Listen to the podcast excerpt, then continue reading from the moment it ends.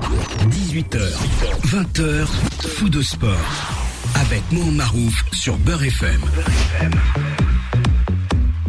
Bonsoir, euh, ravi de vous retrouver pour euh, cette euh, dernière de la saison. Et oui, on a besoin tous de, respirer, d'avoir un peu de vacances, etc.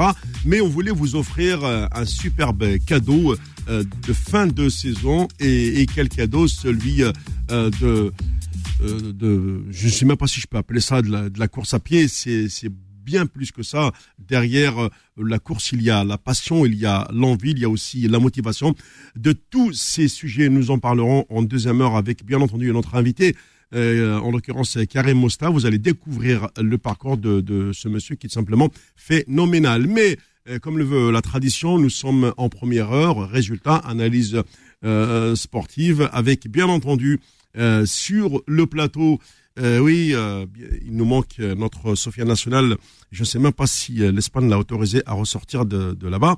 En tous les cas, il, a, il passe quelques jours là-bas, mais le coach, lui, a tenu absolument à rester parce que il, il refuse de voyager. Salut, coach. Non, je suis comme tout le monde. On va, dire, on va, on va souhaiter la bonne, pas la bonne année, mais on va souhaiter les, bons vœux à tout le monde. Si c'en est que voilà, euh, on, on va attendre tranquillement que cette pression euh, vaccinale tombe un petit peu. Ouais. Et après, on verra ce qu'on aura à faire. Bah, on verra la rentrée. Parce que pour l'instant, euh, euh, beaucoup vont. euh, non, non, mais les gens veulent, veulent partir. Tu sais, il suffit juste de dire pique-moi, mais laisse-moi euh, partir. C'est ça, ouais, ce qui paraît. Oui, mais. Mais je préfère euh, ce qu'a fait Karim là. Franchement, c'est. Ah, ça n'a rien à voir. Là, Là, Ah, ben. là on est sur notre planète, hein, mon cher. Moi, je savais même pas que ça existait déjà. Déjà, je, je suis en conformité, je vais être en conformité avec moi-même. C'est-à-dire qu'aujourd'hui, euh, moi, il y a eu le film Ascension, t'as vu Oui. Je trouvais ça déjà extraordinaire. Il y a le, le, le tour, le tour du monde en, en, en bateau. Oui. Je trouve ça extraordinaire quand même, les Le- mecs le tout seuls. fameux Vendée Ouais, Globe, ouais. oui, ouais, tout Mais ce que fait, ce qu'a fait Karim là, je n'arrive même pas à trouver le mot. Le mot. Dis, j'arrive pas à le définir là. Ah, complètement. Non, mais là, j'écoute un peu depuis tout à l'heure. Je, pff, oh là là là je connais bon, les effets de motivation, je connais la nature humaine. Bon, je suis dans le milieu sportif, donc je connais très bien tout ça et je sais qu'on peut aller. Mais arriver à ce niveau-là, donc euh, à l'entraînement, on va faire deux fois pire. Oui, oui, d'accord. Et puis, euh, forcément, euh, on va accueillir celle qui filme l'émission, celle par qui euh, tout ce travail d'invité euh, ne- n'aurait pas existé si elle n'était pas là. Bah, je salue son retour. Euh, C'est euh, ma collaboratrice directe, Nawel. Bonsoir Mohan, bonsoir euh, Nasser, bonsoir à notre invité. Euh, franchement, je suis impressionnée. euh, c'est un beau cadeau de fin de saison. Ah oui, oui, mais je, je l'ai dit, là, on va avoir un super cadeau. Euh, je tiens à remercier aussi quand même euh, Stanislas Fonkel qui nous a donné ces, les Ah oui. euh, du Manche dernier quand il est venu ici. euh. Ah oui, oui, non, c'est clair. Bon, euh, juste une petite chose en, apart en aparté. Donc, euh, si vous voulez suivre l'émission en direct, vous vous branchez directement sur Facebook, sur la page Foot de Sport, et vous nous verrez en live. Ah, grandeur nature, Oui. pas seulement les voix à la radio, mais aussi une image. Très bien. Alors, juste euh, d'abord, on va le saluer. On, on- on reviendra vers lui tout à l'heure. Euh, notre invité, je vais le saluer. Karim Mosta, bonsoir. Merci euh, de t'être déplacé spécialement ici à Beurre FM. Ah ben, merci de votre invitation. Ben, écoutez, ça me fait plaisir. Je viens vraiment avec plaisir et donc euh, ça fait ça avec plaisir. Voilà. c'est une autre motivation par Voilà. rapport à votre parcours. Ouais, c'est un plaisir. D'accord. Ben, on vous retrouve euh, tout à l'heure pour parler vraiment de ce parcours exceptionnel. Parce que franchement, ben oui, ça, mérite d'être raconté en direct sur BRFM. Mais euh, mon cher Nasser, tu sais, euh, on a l'habitude tous les deux de suivre l'actualité euh, footballistique et principalement nos footballeurs sont, on va dire, sont en vacances sans l'être puisqu'il y a déjà la reprise dans beaucoup de clubs. Et on va commencer tout de suite avant d'arriver au niveau européen, euh, par la finale de la Ligue des Champions euh, d'Afrique, remportée euh, par le. Ahli Dikar, c'est leur dixième. Jusqu'à 20h. Fou de sport. Sur Beurre FM. 3-0 face au Kaiser euh, net et sans bavure. Dixième couronne pour euh, les champions d'Égypte, Ahli Dikar. Euh, même si les Sud-Africains Nasser commencent à revenir doucement mais sûrement, est-ce qu'il y a aussi le- le- l'effet et des émeutes qui se déroulent en Afrique du Sud où euh, il y a une, vé- une véritable, euh, de véritables confrontations, beaucoup de morts, des blessés, etc. Euh, simplement, suite à, la condamnation de l'ancien président de la prison ferme, Jacob Zuma. Et là, l'Afrique du Sud s'est transformée d'un seul coup en, voilà, en, pays de voyoucratie. Ah bon? Je n'avais pas entendu parler ah, de ça. Ah oui, oui, c'était impressionnant. Ouais. Non, ce qu'on a vu surtout hier, où, moi j'ai eu la chance de regarder le match, c'est impressionnant le Ali. C'est-à-dire que tu, c'est-à-dire que même en Afrique, là, entre le, niveau de compétence qu'il y a dans certains pays et le niveau euh, d'autres pays, il y a un tel décalage entre l'Afrique du Sud, quand on regarde l'Égypte, on a vu le Ali, on a vu la puissance de, du Ali, quoi, la vraie puissance. C'est-à-dire c'est le Milan, c'est le Manchester, c'est problème, c'est que les gens ici en Europe euh, ne maîtrisent pas ce que c'est que le Ali en, au Caire ou le Zamalek. C'est des clubs qui ont entre 30, 40, 50 millions de supporters, qui ont c'est monstrueux ce qu'ils peuvent avoir dire, en termes d'installation de et tu sais très bien comme moi que les joueurs là-bas ne partent pas. Très peu d'Égyptiens partent à l'étranger. Oui, bah justement, il y a eu le, notamment le cas de, euh, de Aboutrika qui a, qui a refusé de, quitter le Ali parce que le salaire qu'il touchait était largement supérieur à ce que lui proposait, euh, proposait par exemple l'Olympique de Marseille. Tout à fait. Et même en Espagne. Oui, bien sûr.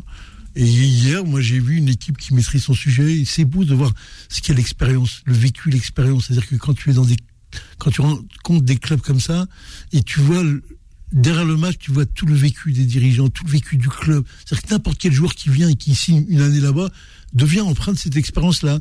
Donc quand tu vois la gestion du match hier, ben, c'était monstrueux. Il y avait, il y avait pas photo. C'est-à-dire que tu as vu une équipe de la Ligue, je connaissais même pas les joueurs, mais j'ai vu ce qu'ils proposaient. C'était euh, voilà, c'est pour dire que le football, c'est aussi, euh, comme beaucoup de choses, ça demande beaucoup d'expérience et beaucoup de vécu. Quand je compare avec la finale de la CAF, où là j'ai vu aussi le Raja euh, faire une démonstration, parce qu'on n'en reparlera jamais assez, mais c'est une démonstration de savoir. Quand tu maîtrises l'Afrique, tu maîtrises euh, les rouages de l'Afrique et tu maîtrises réellement euh, ce qu'est une finale de Coupe d'Afrique. Et, nous, on a perdu notre président, Hanashi. S'il était là-bas, il n'y aurait jamais eu ça. Ça, je te l'annonce tous les jours. Et là, on a vu qu'il y a une gestion. C'est-à-dire que les gens redeviennent et réapprennent. Par contre, le Raja, j'ai vu Raja, une équipe qui est venue et qui a, fait, qui a récité sa leçon on parle comme on veut parler, on dit ce qu'on veut. À la fin, le match il est fini, il est cloîtré. 2-0, 2-1. Au revoir, monsieur, dame. La coupe, elle est encore à Casa. C'est bon, t'as as, gagné l'histoire. Et hier, le Ali, euh, j'aurais jamais cru que ça allait être aussi important le résultat. Oui, c'est ça. Mais j'ai vu quand même en face les Africains. Ah, c'est vrai qu'en euh, en premier temps, il y a déjà eu le, ce fameux carton rouge pour euh, un joueur sud-africain. Mmh. Mmh. J'ai regardé également Nasser, je me suis aperçu que euh, quand tu joues quasiment une mi-temps comme ça à 10, bon, à un moment ou à un autre, forcément tu craques, hein, c'est normal. Hein, puisqu'il y a eu un 0-0 à la mi-temps. Hein. Oui, mais il y a, d'autres équipes qui à 0-0 gagnent les matchs. tu as vu l'Australie, ils ont eu une expulsion, ils ont gagné. Oui, euh, on parle de, bien sûr. Après, ça dépend sur les effets, les effets moteurs, de, sur les motivations, comment ça joue. Moi, au-delà, au-delà de, de, l'expulsion, moi, j'ai vu quand même une démonstration de football hier. En plus, le match, il s'est joué à Casa hier. C'est ça que j'ai remarqué. Exactement. C'est le stade. Et euh, tu, tu, vois qu'il n'y a, a, même pas photo. C'est-à-dire qu'on a vu une équipe d'Afrique du Sud qui était pauvre, mais très pauvre dans son jeu. Et tandis qu'en face, tu avais des lignes serrées, tu avais des garçons très propres au combat, au duel, très calmes, très posés. C'est ça le niveau. C'est ce que nous on n'a pas vu. Euh, on va parler de la, un petit peu la GSK. On a vu, euh, voilà, on n'a pas su du tout gérer cette pression, cette gestion humaine. C'est la gestion humaine. Quand on parle d'expérience, c'est des êtres humains qu'on met en place et qui ont un vécu. Quand tu as un vécu, tu sais où tu vas.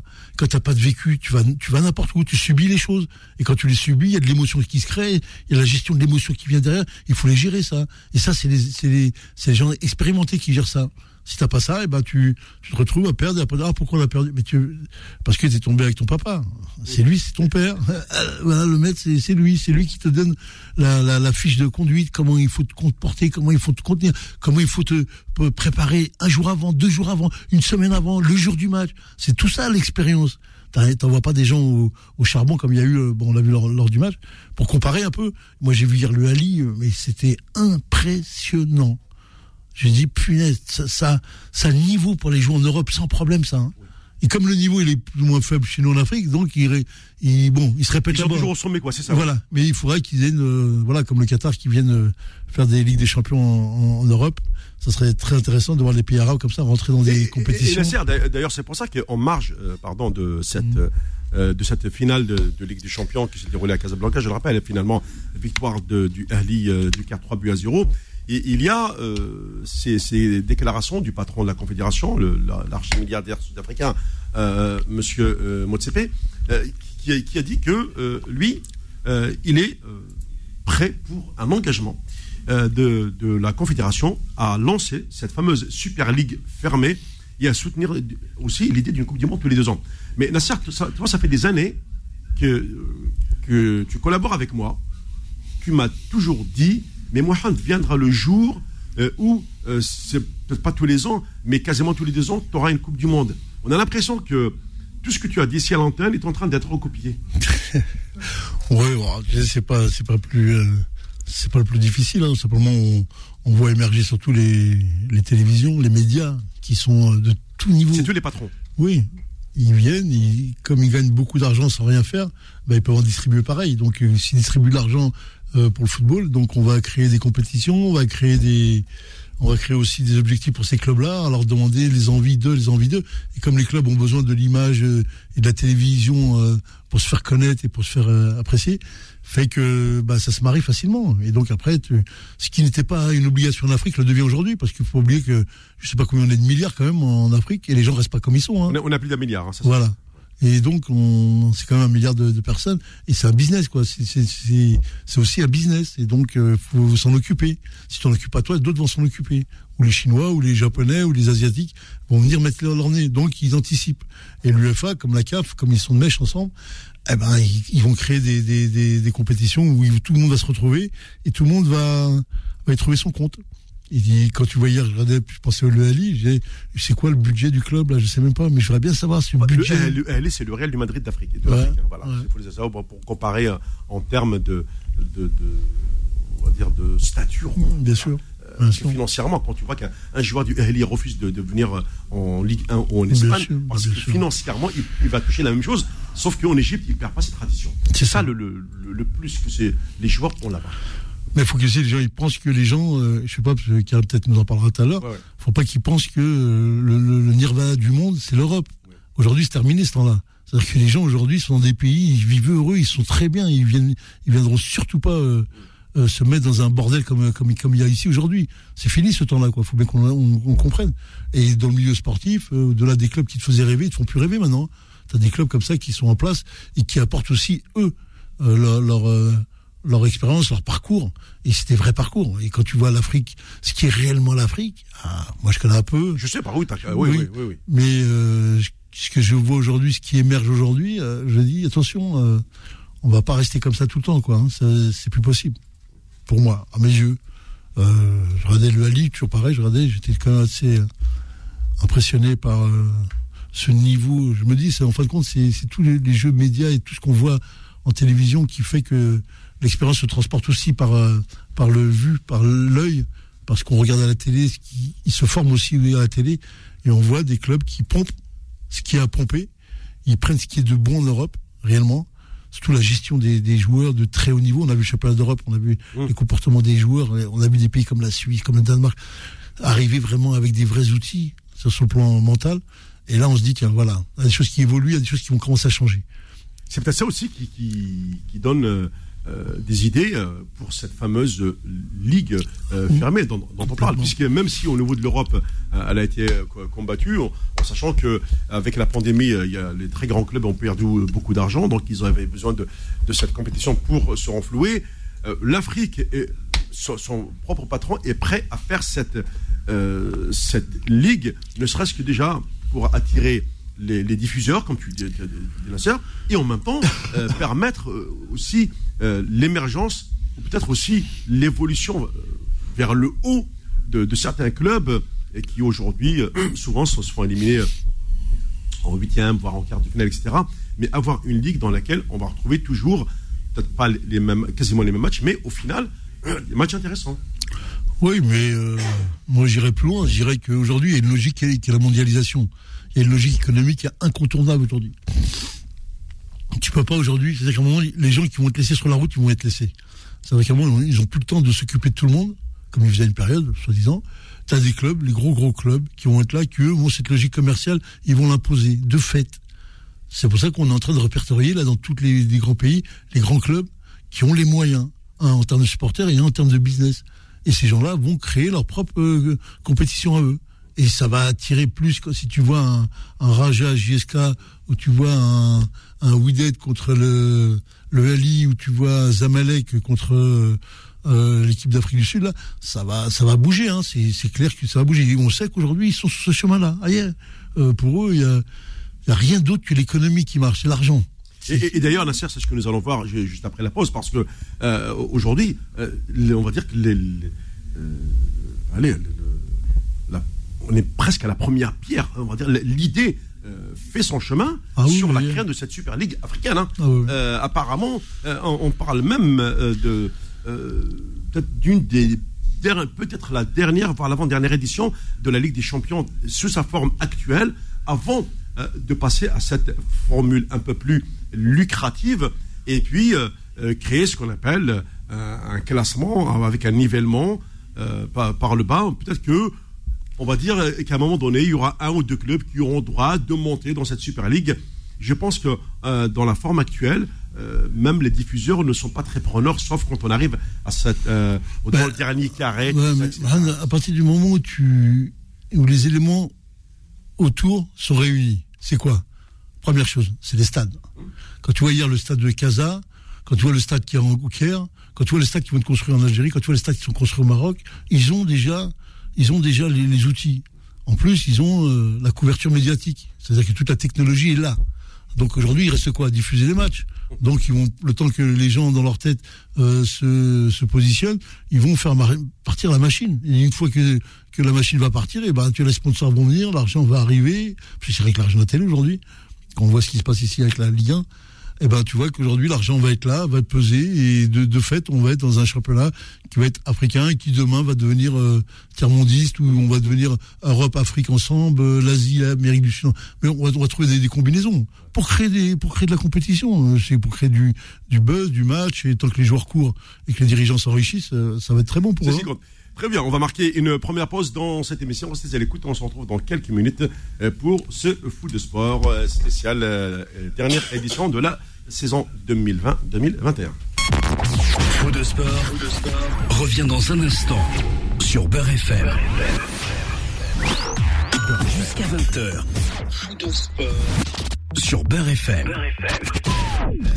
Allez, on revient sur euh, le plateau de foot de sport. Euh, Juste, euh, mon cher coach, Nawal est en, est, est en communication avec l'entraîneur du rugby de la sélection algérienne. Mais apparemment, après une première défaite contre le Ghana, alors qu'ils étaient à la limite, euh, ouais, voilà, donc ils ont battu l'Ouganda, qui est un pays anglophone, un pays de rugby aussi, mais une en Afrique.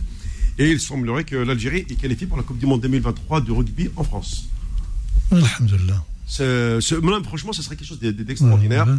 Parce que là, euh, on sait que ça va se dérouler en France et il y a une nouvelle formule qui arrive pour permettre à, à des, des pays euh, qui s'intéressent au rugby euh, de faire cette Coupe du Monde. C'est vrai qu'à un moment donné, c'est comme les- cette espèce de ligue fermée, etc. et tout. Donc, euh, alors, Na- Nawel qui, est- qui, qui recourt, qui n'a pas encore fini, je, je la laisse finir avec le sélectionneur, et puis après, euh, je la reprends. Mais Nasser, je, je reviens d'abord vers toi euh, concernant. Alors, je, lis le communiqué. hein. C'est quand même important ce euh, le sujet que nous abordons ce soir.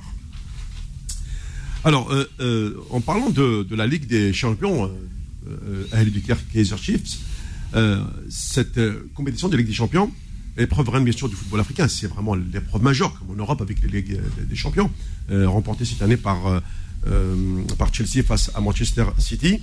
Alors, cette épreuve reine du football africain vit peut-être ses dernières éditions. Ça veut dire qu'on est en, train de réfléchir à la nouvelle formule. C'est déjà ficelé. Voilà. C'est déjà ficelé. Alors, parce que justement, monsieur Pa- Patrice Motsepe, qui est le nouveau patron euh, du football africain, il, il a carrément réaffirmé l'engagement de l'instance hein, de, de, de, de la CAF euh, à lancer prochainement, euh, n'ai- comme, on- comme on dit chez- prochainement, en arabe on dit qarib, yani bientôt, tu vois, c'est- le terme, une super ligue africaine fermée.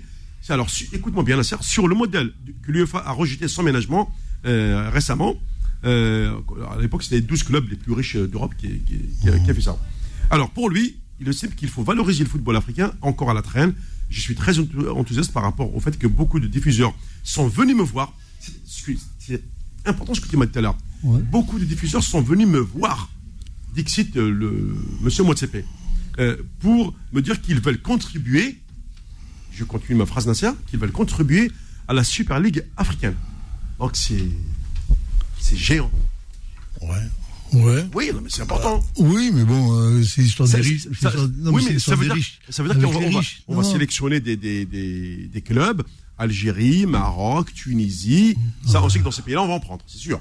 Voilà. C'est- mais après, c'est non, c'est l'histoire des répartitions des, des- des- de l'argent, c'est Oui. tout. Si ça va bénéficier qu'à certains clubs qui sont déjà riches et qui vont être riches, encore plus riches, euh, ça, je vois pas où est le but. Si tu donnes, euh, tu contribues à faire évoluer ton football dans tous les pays et ça permettra aussi à d'autres pays d'évoluer, ça c'est intéressant. Si c'est pour enrichir le Ali ou enrichir le Mouloudia, on en a rien à faire nous de ça. Mais- C'est mais- pas ça l'histoire. Oui, mais là, ça, justement, L'histoire, c'est le peuple. qu'on a, on a beaucoup euh, parlé de ces compétitions africaines Ouais. en disant que, euh, malheureusement, euh, du du fait d'un problème démographique en Europe, parce que tous les médias ici ne le disent pas, nous on dit la vérité, Mhm. étant donné qu'en Europe il y a un problème de démographie, on va chercher les gamins en Afrique, c'est-à-dire euh, carrément au berceau. Ah, Et aujourd'hui, on, a- on a affaibli ces championnats. Les championnats africains ont été affaiblis. Aujourd'hui, tu vas au Ghana, tu vas au Nigeria, qui est un pays de, de, de 300 millions d'habitants. Pensant de pensant, il n'y a même pas un club en Ligue des Champions côté nigérian. Moi, j'ai connu les grands clubs nigériens, là, ça. Bien sûr. Les- nos Rangers, etc. Et tout. Aujourd'hui, ils ont disparu. C'est ça.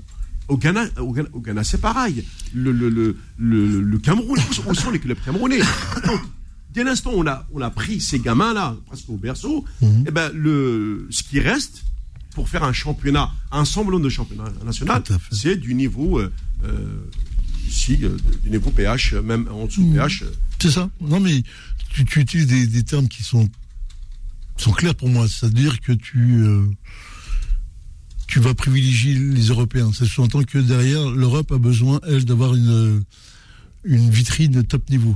Donc aujourd'hui, tu le vois, on le voit partout, c'est que tu as de plus en plus de, garçons, de, de, blacks qui viennent et qui rentrent dans des grands clubs, en sachant que eux ne sont pas pour. Hein, et tous les joueurs blancs qui sont en place, eux prennent des salaires phénoménaux parce que par leur, leur attitude, j'allais dire, du moins par ce qu'ils représentent. Et ça, ça va créer problème. Et là, tu vas avoir de plus en plus de problèmes arriver. Donc le but du jeu, c'est de savoir est-ce que tu vas euh, créer une espèce de sélection par joueur, par l'Afrique, par le, le joueur des grands clubs, et savoir est-ce que ces grands clubs vont être capables de récupérer les meilleurs joueurs de leur pays? Oui, de fait. Tu vois, moi je connais bien le Raja, je connais bien le Wydad. Le Raja, il n'y a pas un joueur qui passe à côté des filets.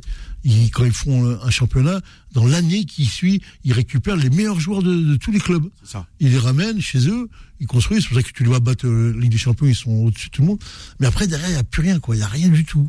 Strictement rien. Donc, est-ce que le championnat local va devenir intéressant ou on n'en veut plus? Tu vois ce que je veux dire? Est-ce que si tu ne confrontes pas toi avec ces grands clubs-là, ou comme nous, avec la GSK, la Mouloudia, tu joues pas avec, comment veux-tu que Macra ou le club qui est là-bas progresse? On est dans une espèce de deal. On en revient à l'histoire de la Super Ligue européenne. C'est que les mecs veulent pas qu'on perde ça. Les supporters veulent pas perdre cette logique-là, de leur club, de leur identité, de leur vie, de leur parcours. Et ça, c'est, ça devient euh, bah, incontournable parce que l'argent étant là, il y a beaucoup d'argent, même beaucoup, beaucoup, beaucoup d'argent. Et l'argent, depuis quelques années, pour pas dire plus, euh, prime et fait, fait la différence tous les jours. Donc après, tu, tu vas avoir les yeux pour pleurer, quoi. hein. Ça, les équipes nationales qui vont se con- construire derrière. Parce qu'aussi, on a besoin de la Coupe du Monde et des Jeux Olympiques surtout. Ouais. Et, et pareil, euh, l'idée de soutenir cette Coupe du Monde tous les deux ans, ça, ça fait combien de temps que tu, me- tu me parles de ça? Ouf. et t'as vu, ils l'ont mis en place. Normal. Normal. ça, ça, ça sort de la bouche d'un dirigeant africain, Ouais. juste parce que il est très proche. Qui s'appelle la Coupe du Monde tous les deux ans La Coupe du Monde. euh, c'est- Oui, du football, oui, oui. Ah, Oui, oui, oui. Je crois que c'est tous les trois ans, moi. Ouais. C'est pas tous les deux, Parce trois. que, en a parce pas que, trois ouais, parce que là actuellement c'est tous les 4 ans. Ouais, ils Euh, veulent passer à trois. Parce que deux, c'est trop court. C'est ça, c'est par rapport aux éliminatoires. C'est ça. C'est ça. Et comme je te dis, ils ont, ils ont réussi, pour dire comment c'est des malins, c'est des vicieux, ils ont réussi à, à ce que tu qualifies un an avant. Il faut que les qualifications finissent un an avant pour que le peuple soit heureux pendant un an. Pendant un an, voilà, le, les pays en Afrique, il est qualifié. Cameroun, par exemple, pendant un an, c'est la fête chez eux. Quand tu, quand tu l'as fait en, en novembre, décembre, il y a que trois mois, quatre mois de, les gens se salivent d'avoir été en Coupe du Monde. Là, on va leur laisser un an maintenant. Tu vas voir ce qui va se passer et tu verras que, voilà, on est dans la notion du plaisir, l'organisation du plaisir, du bien-être, soi-disant. Oui, oui, oui. oui. Euh, juste, alors, euh, une petite euh, par- euh, parenthèse. Je vais euh, envoyer le jingle pour la, pour, la, pour la semaine sportive, et puis je vais poser la question à Nawel avant de revenir au foot. hein. Jusqu'à 20h. Sur Beurre FM. Bon, ma chère Nawel, je sais que tu étais au téléphone avec le sélectionneur de l'équipe euh, d'Algérie de euh, rugby. Euh, Pas seulement le sélectionneur, le président de la fédération. Ah oui, oui, oui, il est, oui. Voilà, avec bon. Sofiane euh, Benassen, Ouais. euh, qu'on avait reçu euh, il y a plus de dix ans en arrière, quand, la, quand euh, lorsque la fédération n'existait pas. Et ben, Et qui est revenu aussi ici à, dans ce dans ce oui. Oui, oui, oui. Et ben, j'ai une très très bonne nouvelle. Alors, laquelle? L'Algérie. Dis-le Dis-le, Je sors le drapeau, mais j'en ai pas. Oh, la pauvre hein, t'as- t'as- t'as- Donc T'as perdu l'Algérie. ta vocation de, de Umdurman. Hein. Ah, sacré, hein. Voilà, vas-y. Donc l'Algérie a officiellement euh, décroché, Oui. décroché Oui. sa qualification à la Coupe du Monde 2023. Oui. Voilà. Et euh, en battant euh, l'Ouganda 22 à 16, malgré un premier match qui a été très catastrophique Contre le Ghana. euh, contre le Ghana, avec une défaite euh, de 20 à 22 pour l'Algérie. hein. Oui, parce qu'à un moment donné, les Algériens avaient mené de 20 à 3, quelque chose comme ça. Hein. Ouais. Ah, pardon, Alors c'était mercredi le match. Le dernier. Et bah, aujourd'hui, c'est la qualification. Et, aujourd'hui le match. euh, ouais. Aujourd'hui, le match contre le Ghana, c'est aujourd'hui. Ouais. Et euh, donc j'ai eu le président euh, là il y a même pas deux minutes au téléphone. Euh, bon malheureusement il pourra pas passer euh, il Oui. pourra pas passer à l'émission du fait euh, bah, qu'ils sont dans une situation très critique dans l'hôtel. Ah oui. Euh, Il n'y a pas de téléphone fixe. Ils n'ont pas le droit de sortir de l'hôtel à cause des, euh, de la crise sanitaire. non, c'est la crise sanitaire. Oh, cher Sofiane, Euh, reviens vite. J'espère qu'il va regarder cette, cette vidéo. Reviens-nous vite, Il y a Sofiane. des cafards, il y a des souris de partout. Après, bon, bah, bienvenue en Ouganda. Hein, donc, euh... Bon, en tous les cas, ils ont arraché cette qualification. Voilà. Rappelez quand même que la Coupe du Monde 2023 se déroulera en France. voilà, tout à fait. Et mon cher Sofiane, on ira voir tous les matchs. hein. Bah, euh, bah, j'espère avoir euh, l'accréditation quand même. J'espère que l'on aura l'accréditation. Hein. Oui, Euh, oui, oui. On fera tout parce que on a toujours supporté cette fédération de rugby. Ouais, ouais, ouais. Donc, En euh, Afrique, il y a qui? en Afrique c'est tout? Euh, l'Algérie. Ouais. Ça, oui, euh, enfin, parmi les petites nations, parce que Ouais. dans les grosses nations, elles sont qualifiées d'office, comme l'Afrique du Sud, bien sûr. Ah, les Springboks, euh, ils, ils sont qualifiés d'office. Eux, ils ont pas Et le. Maroc pour, euh, Euh, bah, le, le- Maroc, pas mal, ouais, mais ça a chuté. Que- ah, quand euh, Abdelaziz Benazi était là, il, a- il a remonté, hein, bah, déjà à partir du club de Oujda, etc. Et tout. Mais je ne sais pas ce qui s'est passé après. Euh, bah, je- de toute façon, on, on va, on va chercher pour la sélection marocaine parce que c'est. euh, je sais que souvent, ils, ils battent l'équipe algérienne euh, de- quand il y a ces fameux matchs avec le Maroc, avec la Tunisie. c'est bon le Maroc aussi. hein. Ah oui, oui, oui, ils ont une belle équipe, attention, c'est oui, oui, oui, ça. oui. C'est pour ça que je, je voudrais, parce que là, le fait d'avoir, d'avoir été euh, arraché cette qualif là-bas euh, dans les pays anglo-saxons, c'est ce qu'on appelle, faut pas oublier, hein, quand on, on dit l'Afrique, mais si tu prends le Ghana, tu prends euh, le- l'Ouganda, tu prends le Zimbabwe, c'est des pays de rugby, parce que ce sont des anciennes colonies euh, anglaises. Le Zimbabwe, c'est l'ex-Rhodésie, faut pas l'oublier. Voilà. Ah oui, oui. Là-bas, leur sport en roi, c'est quoi? C'est le rugby et le cricket. Ah oui, non, il n'y a même pas photo. Voilà. Donc ça veut dire que l'exploit, il est simplement phénoménal pour cette sélection algérienne. Bravo à Sofiane et à, tous les joueurs, hein. franchement magnifique. Ouais. Ben, merci euh, Nawal pour, euh, pour cette info. Allez, euh, je reprends. Oh oui, mince, c'est bientôt l'heure de la pub. Donc Nasser, avant de, faire la deuxième pause et de, prendre quelques auditeurs du côté des standards, voilà, voilà qu'est-ce qu'on nous dit? En fait, l'idée de cette Coupe du Monde tous les deux ans, cette Coupe du Monde tous les deux ans, Nasser, euh, c'est une initiative, bien sûr, de la FIFA. Infantino, depuis qu'il est arrivé, il est en train de chambouler tous euh, toute la, la, la bla- blatérisation. Là, il est en train de dépla, déblatariser euh, euh, la FIFA. Voilà, c'est un jargon un petit peu euh, à la mode aujourd'hui quand on veut déconstruire quelque chose. Et euh, à partir de, cette ligue euh, fermée, eh bien, euh, que dit euh, Motsepe? Euh, Il soutient, tout simplement, il soutient un avant-projet Nasser, je dis bien, un avant-projet de Coupe du Monde organisé tous les deux ans, euh, donc soit un doublement du rythme qui est celui du mondial depuis ses origines. Alors, l'Afrique pourrait être la grande bénéficiaire de ce mondial tous les deux ans. Euh, en tout cas, c'est ce que déclare M. Motsepe. L'argument, cela aiderait le continent à rattraper son retard en termes de stade et d'infrastructures. Alors, ruissellement, quand tu nous tiens, voilà, comme la Super Ligue africaine, évoquée pour la première fois à Zurich en 2019 déjà. Donc, une Coupe du Monde euh, biannuelle et un projet estampillé FIFA. Et ben voilà, euh, Nasser, les big projets qui, attendent euh, le football mondial. On sait déjà qu'on va passer à 48 nations en 2026 pour la Coupe du Monde qui se déroulera dans trois pays, États-Unis, Mexique et, et Canada. sur les 48, déjà l'Afrique, pour la première fois, aura 9 pays. C'est une bonne chose. Ouais, ça dépend comment on le regarde, hein, si on le regarde en termes de. Bah, tu, tu, tu il qu'il y a combien On a 54 pays en Afrique? C'est ça, ouais. Et en, en Europe, on est combien? Bah, Depuis l'éclatement des Balkans, on est, on est arrivé à 53 aussi. Voilà. Et il y a combien d'Européens qui sont qualifiés? Euh, Dans les 16 à peu près. Voilà. toujours. Et nous, on va peut-être arriver à 5 ou 9 non, mais parce que non, après, eux, les, les Européens, ils vont, ils vont, passer à plus que 16, hein, puisqu'on passe à une Coupe du Monde de 48. L'Afrique va avoir 4 places supplémentaires. Donc l'Europe va en avoir un peu, plus. Ils seront, ils seront pas loin des 20, des, 20 nations. Presque la moitié du continent européen en Coupe du Monde. D'accord. Ça va avec. Euh, oui, l'Amérique du Sud, on va leur rajouter un ou deux parce que bon, bah. Il n'y a pas beaucoup de, pays dans, dans la Colmebol, hein, euh, mmh. savoir, euh, je suis une dizaine de pays, souvent tu as les 4-5 qui sont qualifiés. voilà. Peut-être qu'on va rajouter un ou deux, mmh. sans plus. Eh ben, on va s'amuser. Plus on est de fou, mieux on rit. C'est ça l'histoire. ça bah oui. pas. En tout cas, nous, nous, ça nous assure une, belle retraite avec autant de matchs. on va marquer une seconde pause. On se retrouve dans un instant. Fou de sport, revient dans un instant sur Beurre FM. Jusqu'à 20h. Fou de sport sur Beurre FM. Troisième et dernière partie de cette émission. Bon, mon cher Nasser, on a parlé un petit peu de ces compétitions africaines. Maintenant, on va euh, parler des championnats. La plupart sont terminés. Il reste deux championnats qui ne sont pas finis le championnat du Maroc et d'Algérie. Le Maroc, on joue là, dans la week-end, la 27e journée. Ça veut dire qu'il va rester trois journées pour finir. Hmm. Mais comme il y a l'Aïd mardi, donc il n'y aura pas de journée. mardi, mercredi, oui. Non, mais on leur accorde toujours deux jours de jours fériés. Ouais.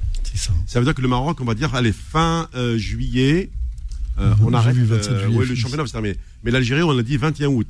Et apparemment, il y a eu un accord entre la fédération et la ligue. on arrête le championnat des réserves. Tu sais, il y a toujours les, les, levées de rideau. ils ont pris la décision d'arrêter le championnat des réserves. Qu'est-ce que je te dis C'est boule et Bill. Bill et boule, c'est ça. C'est un mec qui est dans le bureau, il te dit on arrête, on arrête, t'arrêtes tout. Bref. Bah, à partir du moment où tu mets 20 équipes dans un championnat où tu peux même pas en mettre 15, tu as un championnat complètement dénivelé parce que tu as des équipes qui sont tellement basses, des équipes qui sont tellement hautes, tu as des championnats qui sont complètement tronqués. Donc euh, voilà pourquoi tu, te retrouves après dans une qualité de jeu appauvrie? Quoique hier, j'ai regardé la GS Saura contre Sétif, c'était pas mal, c'était intéressant. Surtout la GS Saura, là, elle a une équipe mmh. très intéressante. Après, bon, après on a vu qu'on est en Afrique, et on n'existe même pas juste un petit rappel, hein, en Algérie, on est à la 32e journée, puisqu'on joue aujourd'hui quand même euh, en Algérie. 32e journée, et ça veut dire qu'il reste 6 journées quand même, Nasser. 6 euh, journées jusqu'au. Moi, je ne comprends pas pourquoi on... il restait 6 journées, on nous annonce le 20 août. Non, faites jouer deux journées par, par, semaine. et puis dans trois semaines, on n'en parle plus. Ça. ça. mais là, ça, ça, nous pousse. Ça veut dire que on est à la mi-juillet, ça veut dire que c'est dans 5 semaines. C'est long. C'est 5 semaines pour 6 journées. Et je trouve que. Euh, ça va être du costaud. Euh, ouais. C'est du n'importe quoi. Ouais, c'est du n'importe quoi. Là. Parce qu'il faut donner les noms des clubs à l'instance africaine pour les prochaines euh, Coupes d'Afrique qui démarrent à, la rentrée. Là. Ouais, ouais. bon, qu'est-ce que je te dis? Je, vais te raconter euh, des incompétents. C'est de l'incompétence complète. À tout le, monde entier, ils ont fini le championnat, toi, t'as pas terminé. Et, et, je, et, je, te, pardon, et je te rajoute aussi, côté marocain, puisque le, au Maroc, on joue là la 28e journée, même si le, le a un match en moins alors, le Wydad est mené euh, actuellement 2 euh, à 0, juste avant la mi par Tanger à Casablanca. C'est normal parce que le Wydad est officiellement champion du Maroc.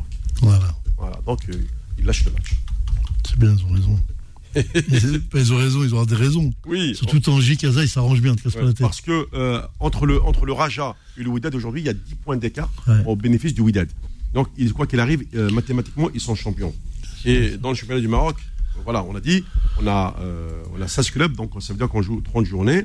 On en est à la 28e euh, qui se joue actuellement. Il y a, il y a des, matchs qui se jouent aujourd'hui, d'autres qui, qui, vont se jouer dans la semaine en tout cas. Euh, sur ce classement, Tanger n'a rien à gagner ni à perdre puisqu'ils sont au milieu du tableau de, de 10e avec 32 points.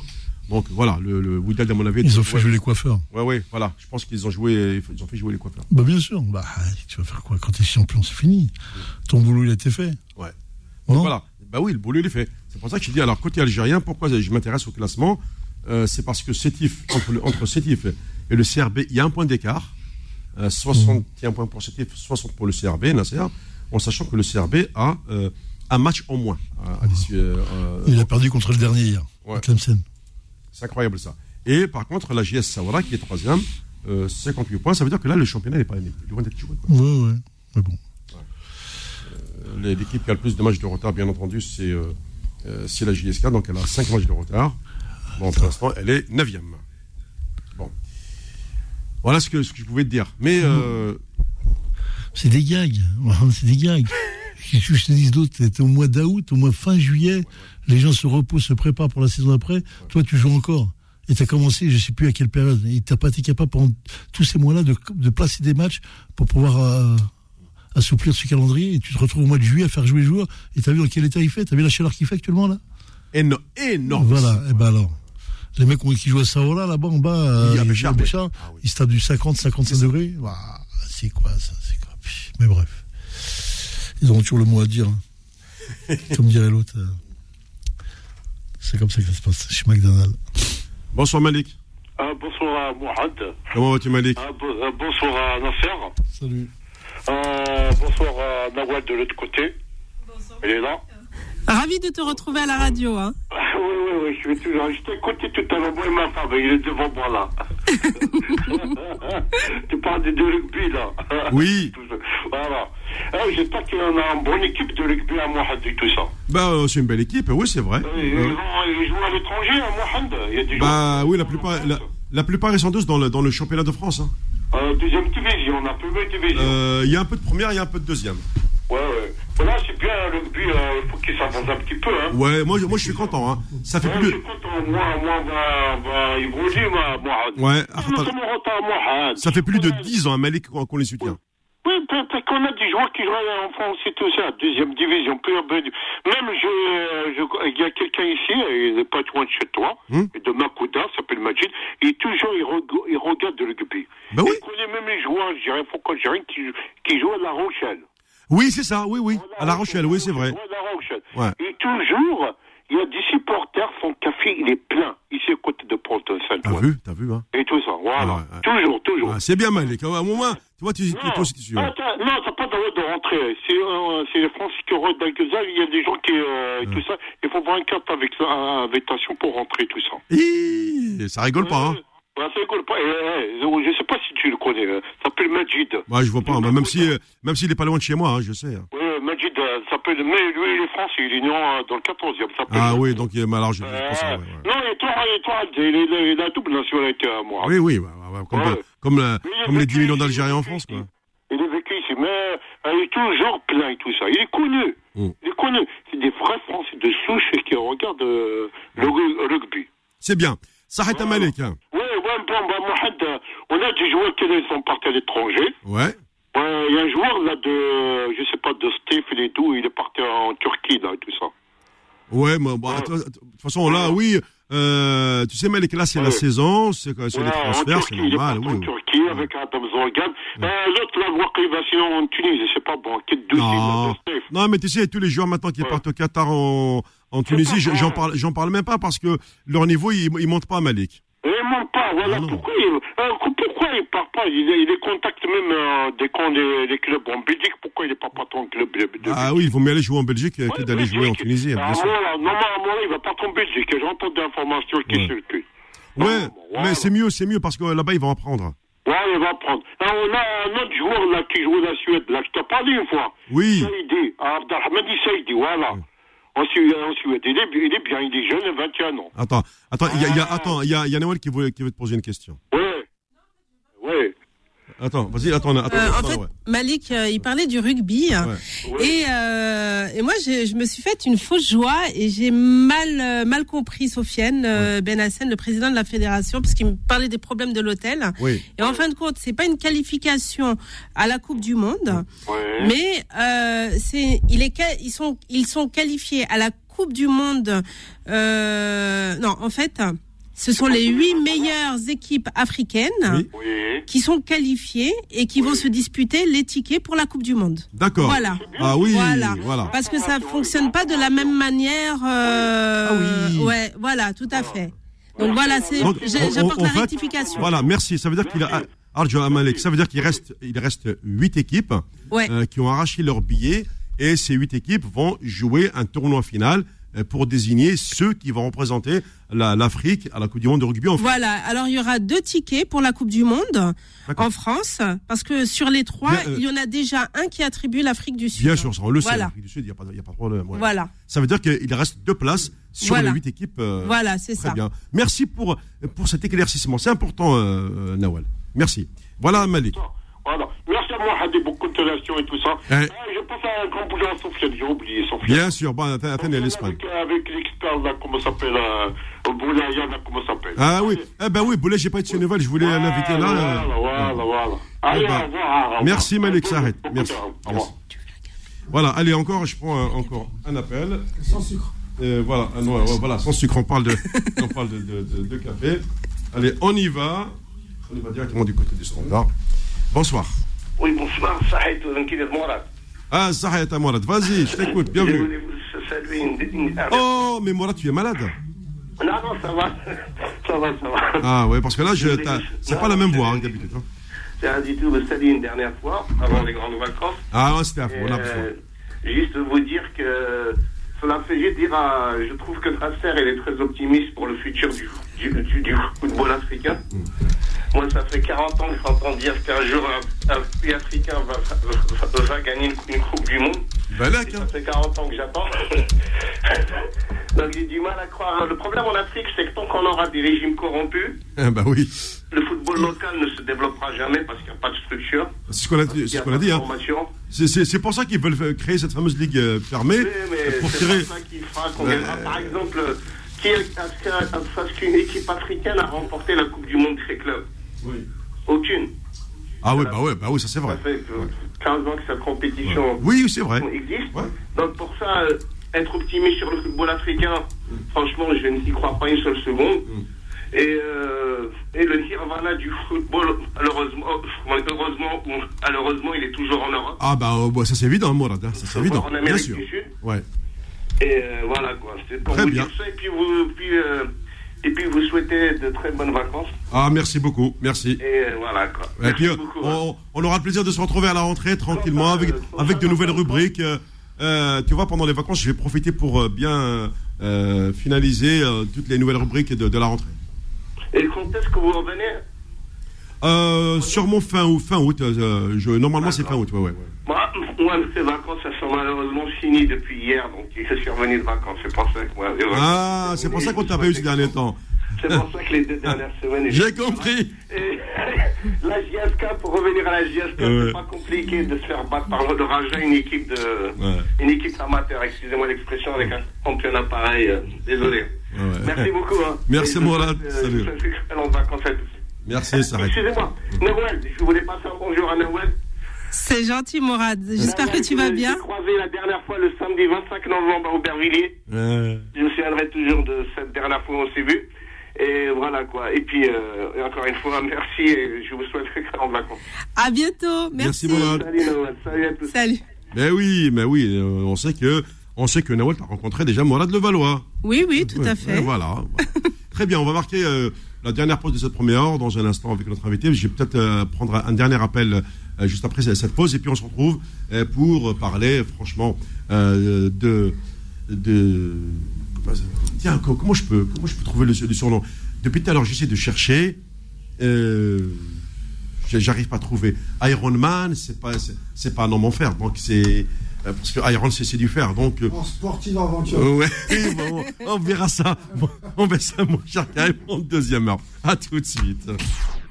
Les dossiers de fou de sport.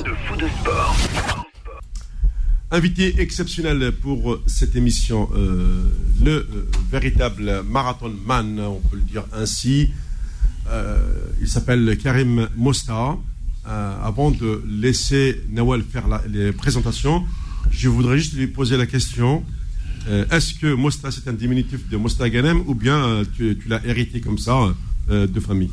Non, non, c'est hérité, c'est notre famille. Nous, Mosta, exactement, comme Mosta Ganem. C'est incroyable. Et en même temps, il y a un pont qui s'appelle Mosta Oui. en, en Bu- en Bulgarie. un pont, c'est en Mosta. Je vais passer quand je suis parti faire Casablanca la Mecque. Et il y avait un hôtel Mosta. Et, euh, et euh, justement, je posé la question. Et il y a toute une histoire d'un d'un pont qui s'appelle Mosta. Et, il y a un hôtel Mosta en Bulgarie. euh, Et- voilà. et vous, vous avez il y a un club, il y a un club discothèque Mosta. Et il y a Mosta Ganem. Et il y a Mosta ma famille comme Maroc. Vous voyez, voilà. Voilà, très bien. Maintenant, Ah, tu sais que le Maghreb avant, avant le Maghreb, il n'y avait pas de frontières. hein, Oui, c'est vrai. Entre, donc euh, peut-être va savoir. hein. Ah, ah, oui, vrai, hein. oui, oui, t'as raison. Il n'y avait pas de frontières avant. hein. Après ils ont fait, ils ont coupé, ils ont dit voilà, vous c'est l'Algérie, vous êtes le Maroc. Et en arabe, Avant on dit le comment Maghreb. Mosta, on dit comment en arabe Mosta, exactement, Ah, Mosta, oui, ça se crée un M, ça- un Sad et un, euh, Un ta. un ta. Ouais. Mosta. Noël, je t'écoute. Donc, euh, ben, aujourd'hui, nous avons le plaisir de recevoir Karim Mosta. Karim Mosta, c'est 200 000 kilomètres en courant, cinq fois le tour du monde, de- le tour de la Terre, 165 raids par étape à travers le monde depuis 1989, 135 pays, 29 participations au marathon des sables. Voilà. Et, et premier à chaque fois, euh, à chaque fois. Et- donc, euh, il y a- il y, a tellement de suites que. il y a tellement de suites que j'ai donné les principales informations. Ah, c'est énorme. Voilà. Mer- Merci, Nawal. Franchement, alors, Karim, quand je vois ce que, le, ce que vient de, de nous donner Nawal comme info, on se dit, mais comment un, un être humain, normalement constitué, peut-il réaliser tous ces exploits? Ben justement, euh, dans, quand je faisais Casablanca la Mecque, euh, À vélo. à, à vélo en 2019, Ah oui. les gens me posaient, la, me posaient la question. Et pendant que je voyageais, je voyais les camions, les gros camions dans le désert. Il y a une partie, il y a une partie entre la, la Jordanie et l'Arabie Saoudite. Il y a 150 km à 200 km il y a personne, personne, personne, personne avant d'arriver à l'Arabie Saoudite. Et là, il y a que les camions qui passent. Et je disais, je l'appelais la, la route des pneus crevés. Il y a des pneus qui explosaient, les camions qui tombent en panne, tout ça. Et moi, avec mes bicyclettes, et en buvant que de l'eau et des dates, et j'avançais tic-tac, tic-tac. Et c'est là que je me posais la question, et je me disais, c'est quand même, le meilleur machine au monde, c'est quand même le corps humain. Ah. Regardez, moi je viens de Casablanca jusqu'à jusqu'à la Mecque à à travers vélo, le désert. plaît, ouais. Et j'ai pas tombé en panne, alors que des gros camions, des trucs comme ça, sans panne, des voitures, tout ça. Et moi j'avançais, et moi j'avançais. Donc le meilleur machine au monde, c'est ah, le corps humain. Proche du Il micro, faut juste euh, prendre- euh, je crois que le meilleur machine au monde, c'est un corps humain, il faut juste prendre soin. Voilà, tout simplement. Bah, bah, magnifique, ouais. Nassar, je te, je te sens complètement ébahi là. Moi, je fais un métier qui s'appelle le sport. C'est ça, justement. Donc, euh, quand je connais ce que c'est que les effets de, les efforts physiques, je connais. La souffrance, je connaissais, mais pas à ce niveau-là. C'est vrai qu'à ce moment-là, euh, la nature humaine, voilà, il le disait tout à l'heure, le corps humain, mais bon, il y a aussi un esprit qui fait fonctionner tout ça. Et la puissance de cet esprit et de cette envie, de ce vouloir, de cette motivation, j'allais dire, tu vas la chercher où ça? En, fa- en fait, c'est euh, c'est souvent les gens ils me posent des questions. C'est la répétition. C'est la répétition. C'est comme euh, dans, dans tous les sports, hein, que ce soit moi j'aurais moi je suis Non, moi je suis un 300 mec curieux de vélo, Franchement, franchement, je- j'ai pas vu ça? Dans les sports, j'ai pas vu. À ce niveau-là, j'ai pas vu. J'ai vu des exploits, des gens qui ont fait des exploits. Mais qu'est-ce que tu as fait là, ce que tu fais là, ça demande autre chose. Je sais oui, c'est la répétition. La première fois en 89, d'abord, euh, d'abord, il faut être rêveur dans la vie. C'est souvent, moi, je dis les gens, il faut rêver. Il faut rêver, mais grand. Moi, j'étais, j'étais jeune, j'habitais à Casablanca, en face de la mer, et je voulais voir qu'est-ce que, mon père était marin. Il voyageait dans le monde entier. D'accord. Et il était marin dans le bateau. Il faisait le tour du monde en bateau. Et moi, quand mon père, mon père est parti six mois, trois mois, je disais, oui, voir mon père. Je regardais le bateau, je voulais voir qu'est-ce qu'il y a de l'autre côté. J'habitais juste en face de la mer. Et j'ai appris à nager en même temps que marcher. Et j'étais toujours rêvant dans l'Atlantique je regardais qu'est-ce qu'il y a de l'autre côté. Et un jour, mon père, il m'a montré une photo de la muraille du Chine, une carte, parce qu'il était en Chine, il m'a, expliqué, il m'a dit ça, ça traverse toutes les montagnes, tout ça, et je l'avais dessiné. Et je savais pas qu'un jour, j'allais courir à la de Chine. Et j'étais toujours, je voulais savoir qu'est-ce qu'il y a de l'autre côté. Et en fait, quand, quand je suis arrivé en France à 16 ans, et mon père, il est mort en 89. Et comme il est mort en 89, juste quand il à sa retraite. Et moi, je dis, je ne vais pas faire la même erreur que mon père. Parce que toujours, il disait, oh, quand je serai en retraite, j'amènerai ma mère à la Mecque, je ferai ça, je ferai ça. Mais finalement, il n'a rien fait. Il a fait que travailler Et après, il a décidé vite. Et moi, je dis, je ferai pas la même erreur que mon père. Le fait que je pense, un jour, j'ai vu une photo de marathon de sable, je disais, moi, je suis marocain, je connais même pas le désert. Je connais même pas le désert. Et il faisait, il faisait froid, je travaillais dans une discothèque le, week-end pour se faire un peu d'argent. Je travaillais chez, chez Thompson. jeune, normal, on a tous besoin de. Voilà, juste pour dire. Je travaillais le, le- euh, chez Thompson, le week-end, je travaillais dans une discothèque. Et là, j'ai vu cette photo que quelqu'un qui m'a montré. Ce jour-là, il faisait froid. Et je regardais la photo, je disais, je suis marocain, je connais même pas le désert, il faut absolument que j'aille dans le désert. Et c'est là que j'ai participé au marathon de sable. Et après, j'ai plus arrêté. J'ai découvert le désert. J'ai découvert quelque chose que je connaissais pas. Et à partir de là, j'ai vu qu'il y avait une course au Mexique. Et je suis parti au Mexique. Et après, j'ai vu qu'il y a une course, ça se passait en, Norvège. Et je courais dans, la neige. Et à partir de là, je commence à courir à travers le monde entier. Et j'ai devenu comme mon père. Mon père il était navigateur. Il a fait dans le bateau. Et j'ai fait la même chose avec mes pieds. Et c'était comme ça. Et je voulais, je voulais découvrir le monde euh, avec mes propres moyens, grâce à mon corps. Et j'ai trouvé les, les sponsors, les moyens. Je me suis démerdé. Je savais pas comment il faut trouver de l'argent. J'ai appris.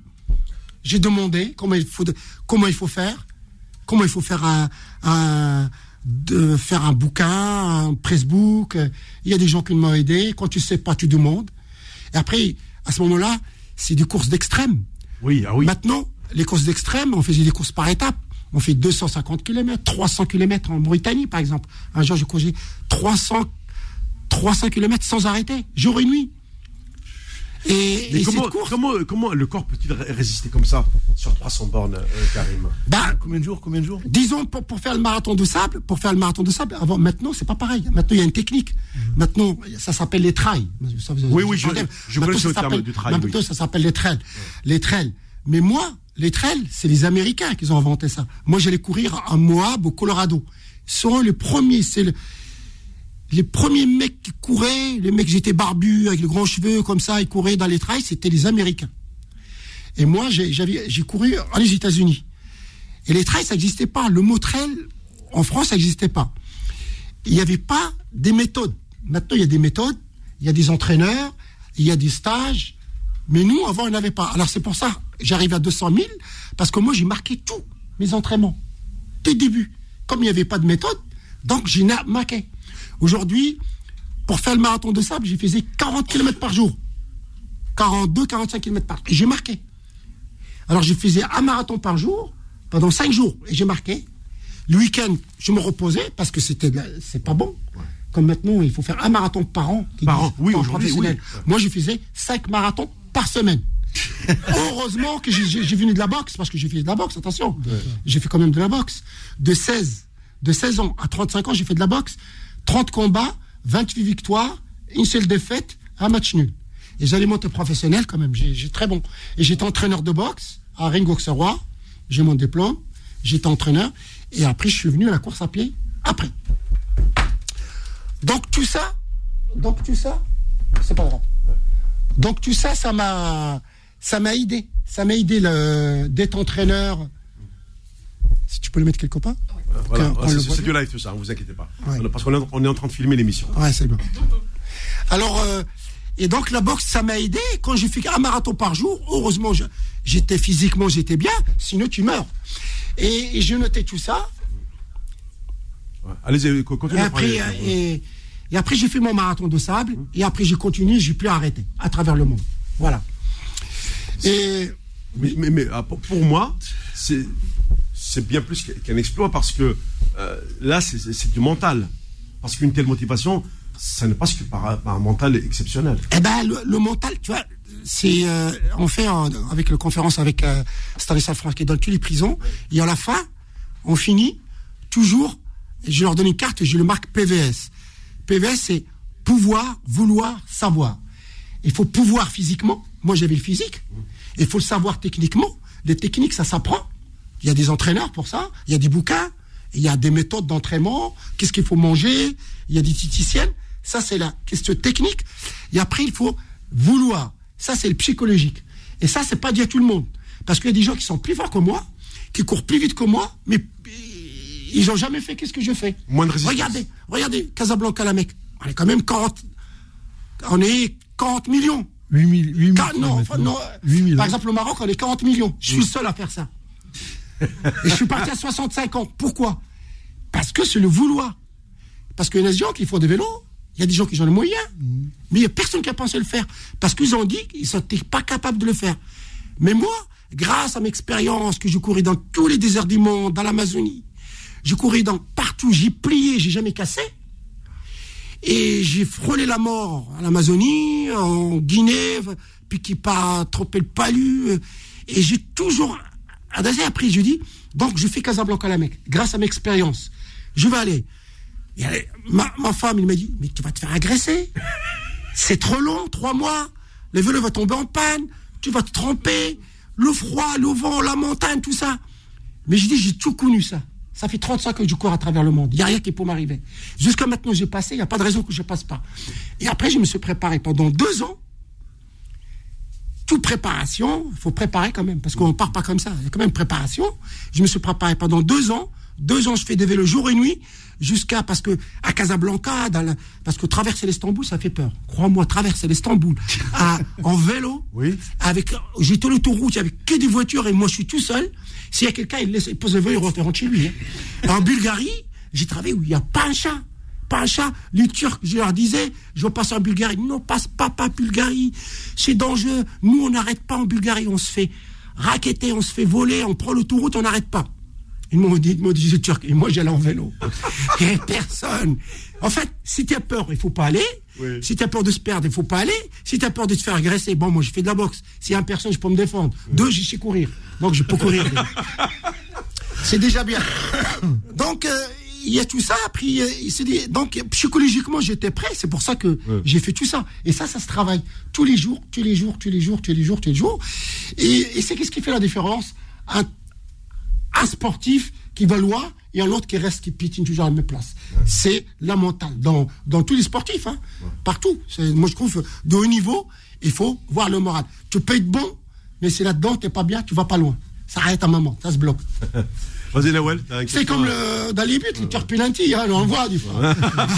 Il y en a, moi, je comprenais pas pourquoi que l'autre, il l'a, il l'a, il l'a raté, comment ça s'appelle, Euh, Mbappé. Mbappé, oui. C'est un gros joueur, mais mentalement pas assez fort.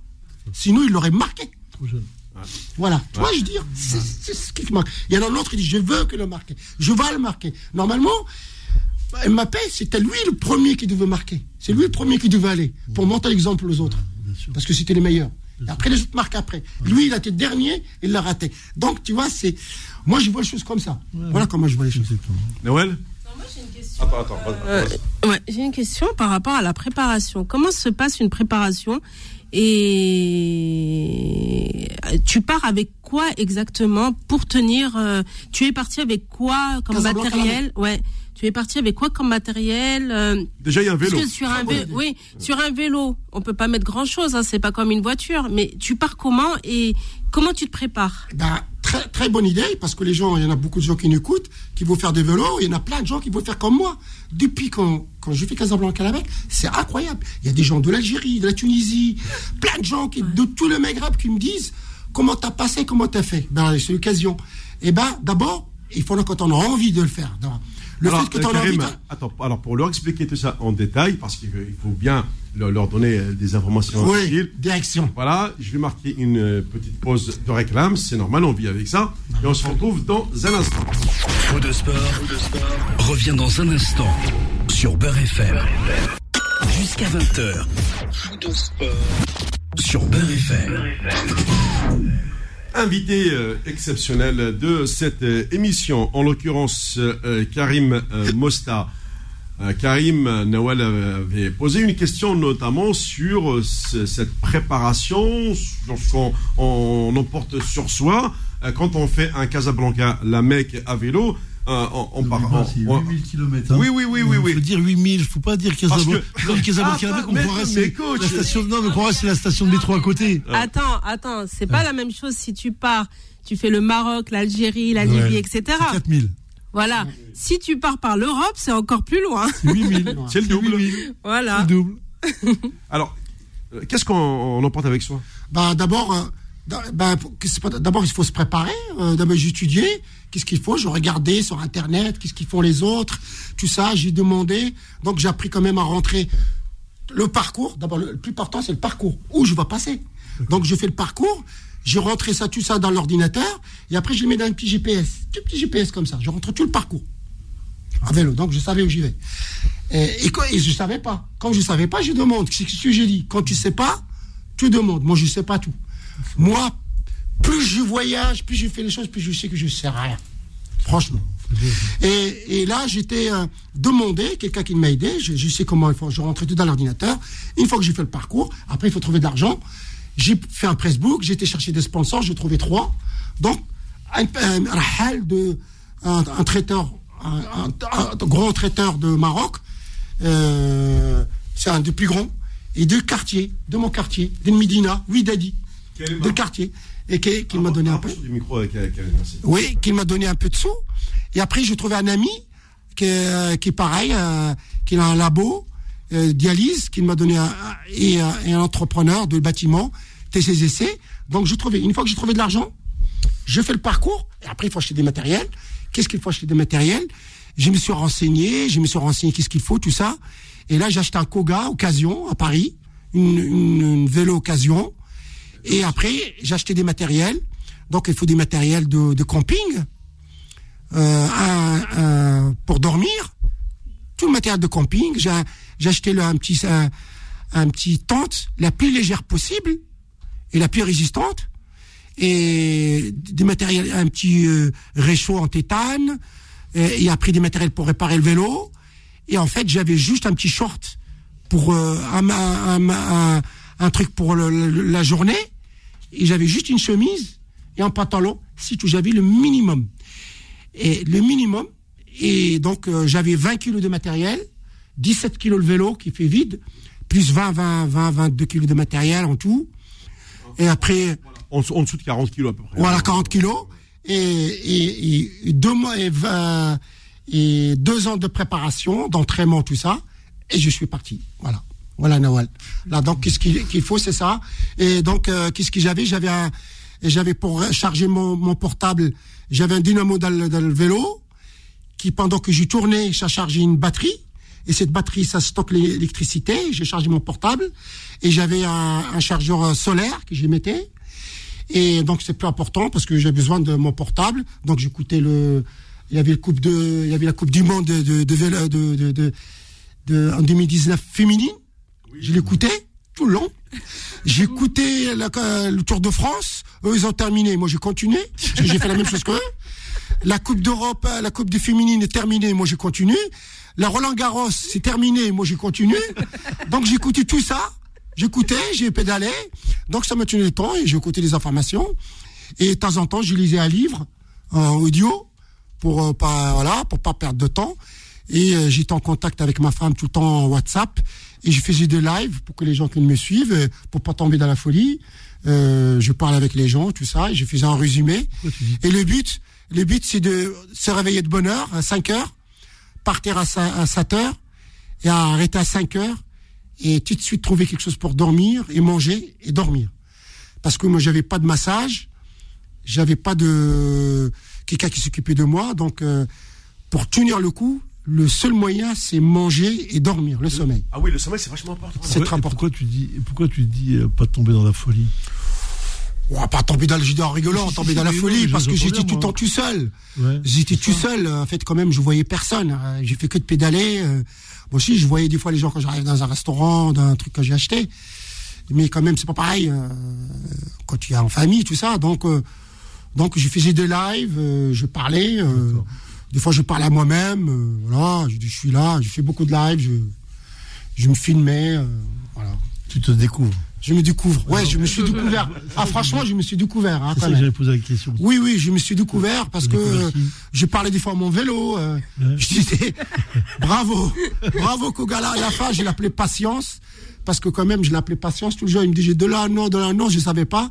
Une fois que j'ai fini, je leur donnais un nom Patience parce que quand même, il a résisté quand même jusqu'à la Mecque. euh, Une machine, un truc euh, extraordinaire. 17 kilos qui t'amène quand même faire 8000 km, 13 pays. C'est quand même un, truc Et le extraordinaire. retour, tu l'as fait en avion. Après, j'ai finissé en, en avion quand je suis arrivé là-bas. Euh, oui, oui. Après, j'ai été fatigué parce que je vous parlerai à la fin, parce qu'à la fin, et- comme je disais, dans ce voyage, j'ai tout connu. Je connaissais le froid, la peur, la, la, raconte euh, avec des gens formidables. Et à la fin, je connais même la mort parce que ma fille m'a téléphoné alors que j'étais euh, pas loin de la Mecque. Ma fille qui m'a téléphoné, papa, il dit oui, qu'est-ce qu'il y a? Il pleurait, tu sais, il m'a dit j'ai perdu mon mari, euh, et tes enfants ils sont orphelins, tes petits enfants ils sont orphelins, et mon mari il est mort. Donc voilà, j'ai tout connu, même juste la mort. Et après voilà, je, donc j'ai dû rentrer en urgence et je suis arrivé à Casablanca. Et le lendemain, j'étais faire l'enterrement de mon, mon. Donc voilà. Mais c'est comme ça, c'est la vie. Voilà. Mais c'est, pardon, c'est, c'est magnifique. Voilà la question, j'ai envie de dire, c'est quoi la vie? C'est là que tu as pas. C'est là que je disais, regardez, incroyable. Moi, que j'avais peur, j'ai ma femme, il, a, il avait peur. Je dis, j'ai quand même, moi, je dis, j'ai à voir à toute ma famille parce que je sais pas si va revenir. Hein. C'est pas. Hein. Tu sais, quand tu pars comme ça, c'est l'aventure, euh, c'est l'aventure. Enfin, tu ne sais pas, je vais arriver, hein. Parce que quand même, tu peux mourir mille fois. Hein. J'ai passé dans un endroit, dans un, dans un endroit de- du tunnel. Parce que moi, quand je suis parti euh, en Bulgarie, euh, je, fais- je, f- je, faisais- je prenais la route où les voitures y passaient. Hein.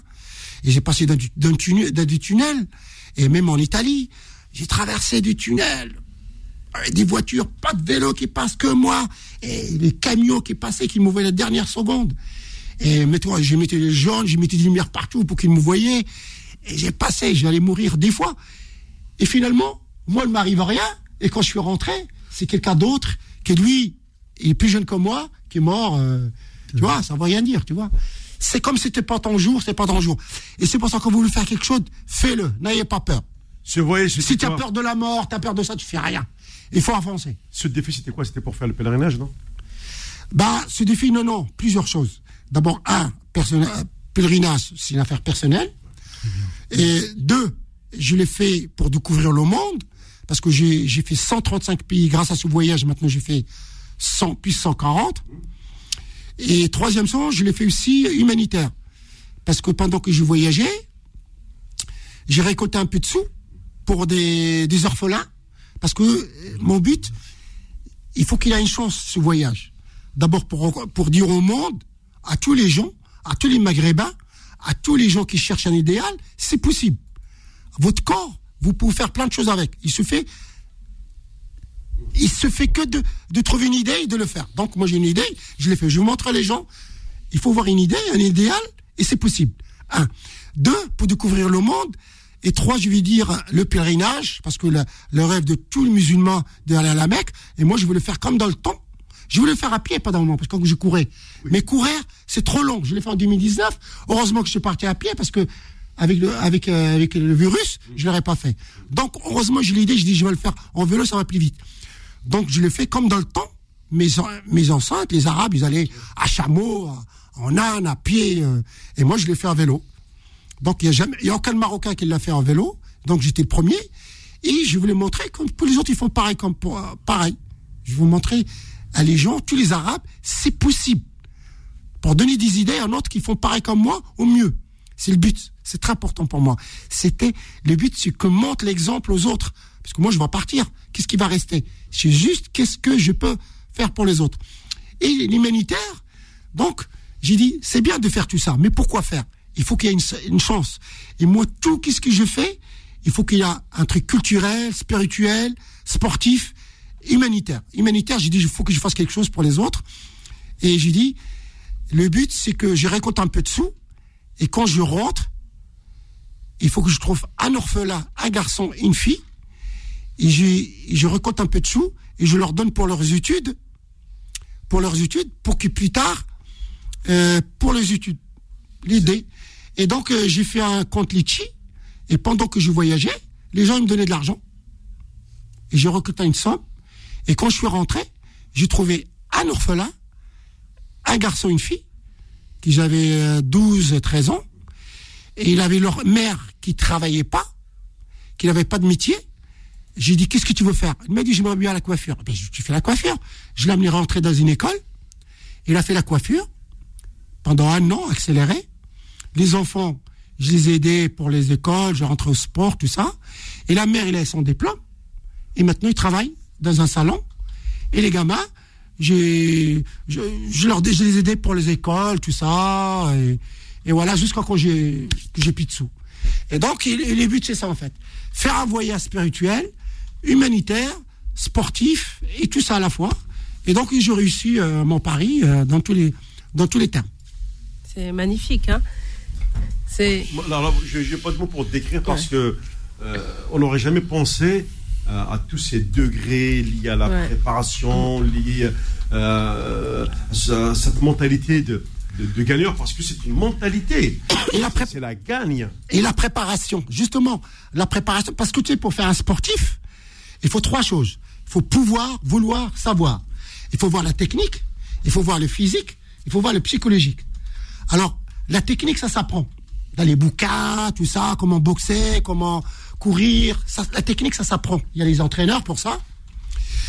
Après, il faut voir le physique. D'abord, il faut faut pas être handicapé. euh, si, il y a des handicapés qui font des sports, mais pour faire, euh, qu'est-ce que je fais Quand il le- faut voir le physique.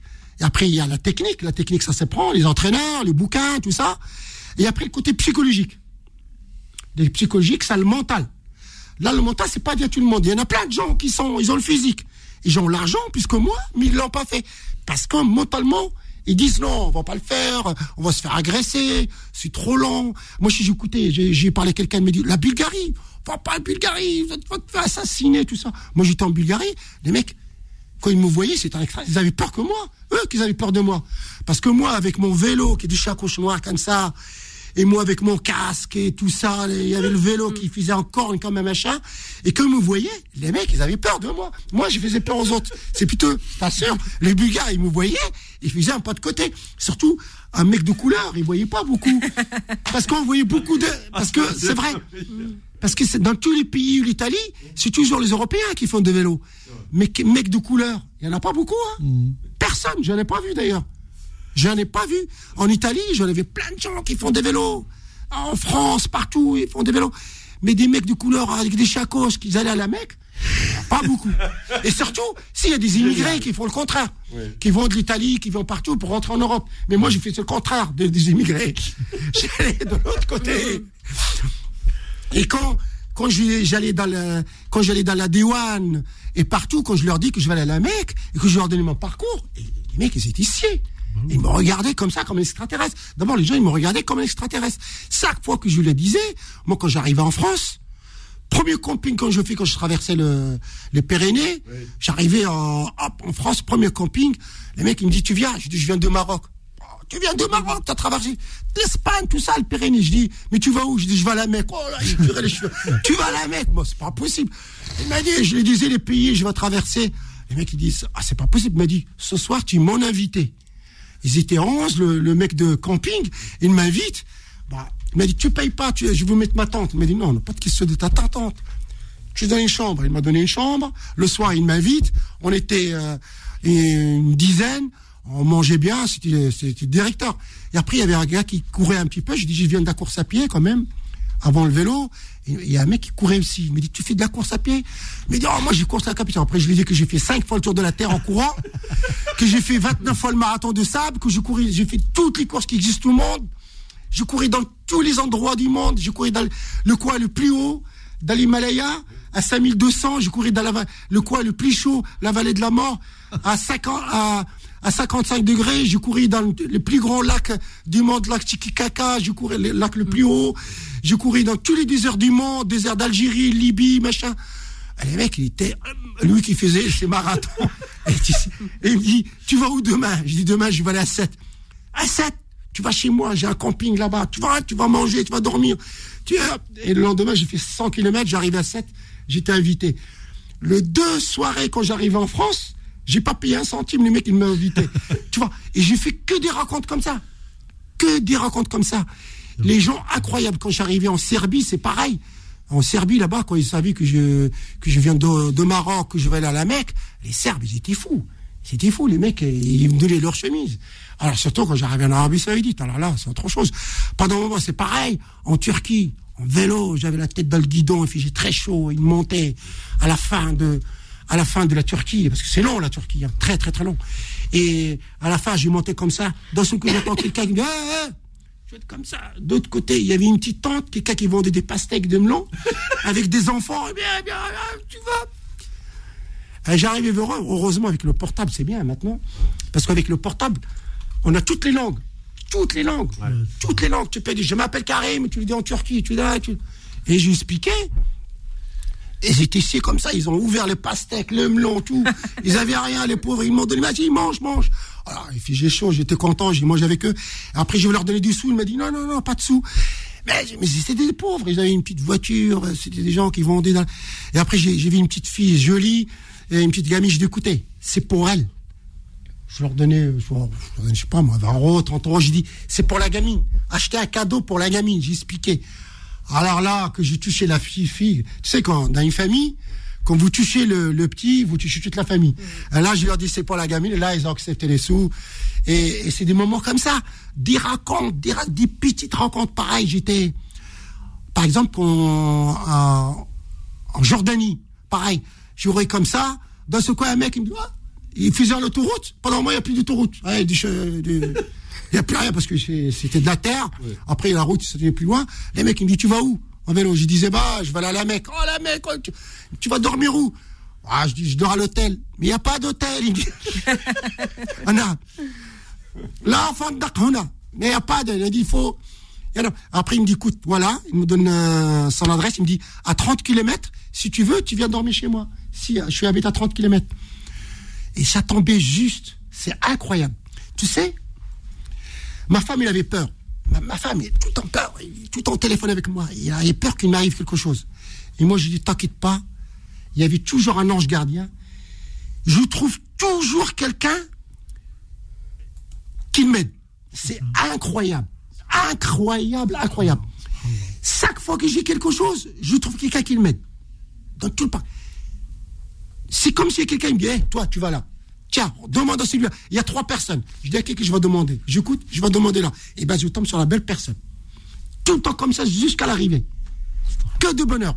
Et, Bah, tu, vas et- nous, tu, vas- tu vas nous expliquer. euh, tu- J'ai une dernière euh, courte pause à faire. Tu vas- Oui. Parce que là, c'est tellement passionnant que même moi, je, je, je plonge un petit peu de- de- dans ton récit. Hein. Euh, Je suis comme mes, mes collègues. On est vraiment subjugués par. Mohamed. Ah ouais, ouais, non, mais je, je- je le ressens là. En très courte, et on se retrouve dans, dans un instant. Jusqu'à 20h. Sur Beurre FM. tellement de choses à raconter avec euh, no- notre invité. Euh, Alors Karim, c'est vrai, je, je t'ai laissé un petit peu euh, dans ce fameux parcours euh, entre euh, entre Ca- Casablanca jusqu'à la Mecque. Et bon, en France, on l'a vu. Après, tu arrives dans, dans les pays euh, des Balkans, notamment euh, la, la Serbie, où c'est euh, mine de rien, c'est c'est pas du plat. C'est pas des plats du tout.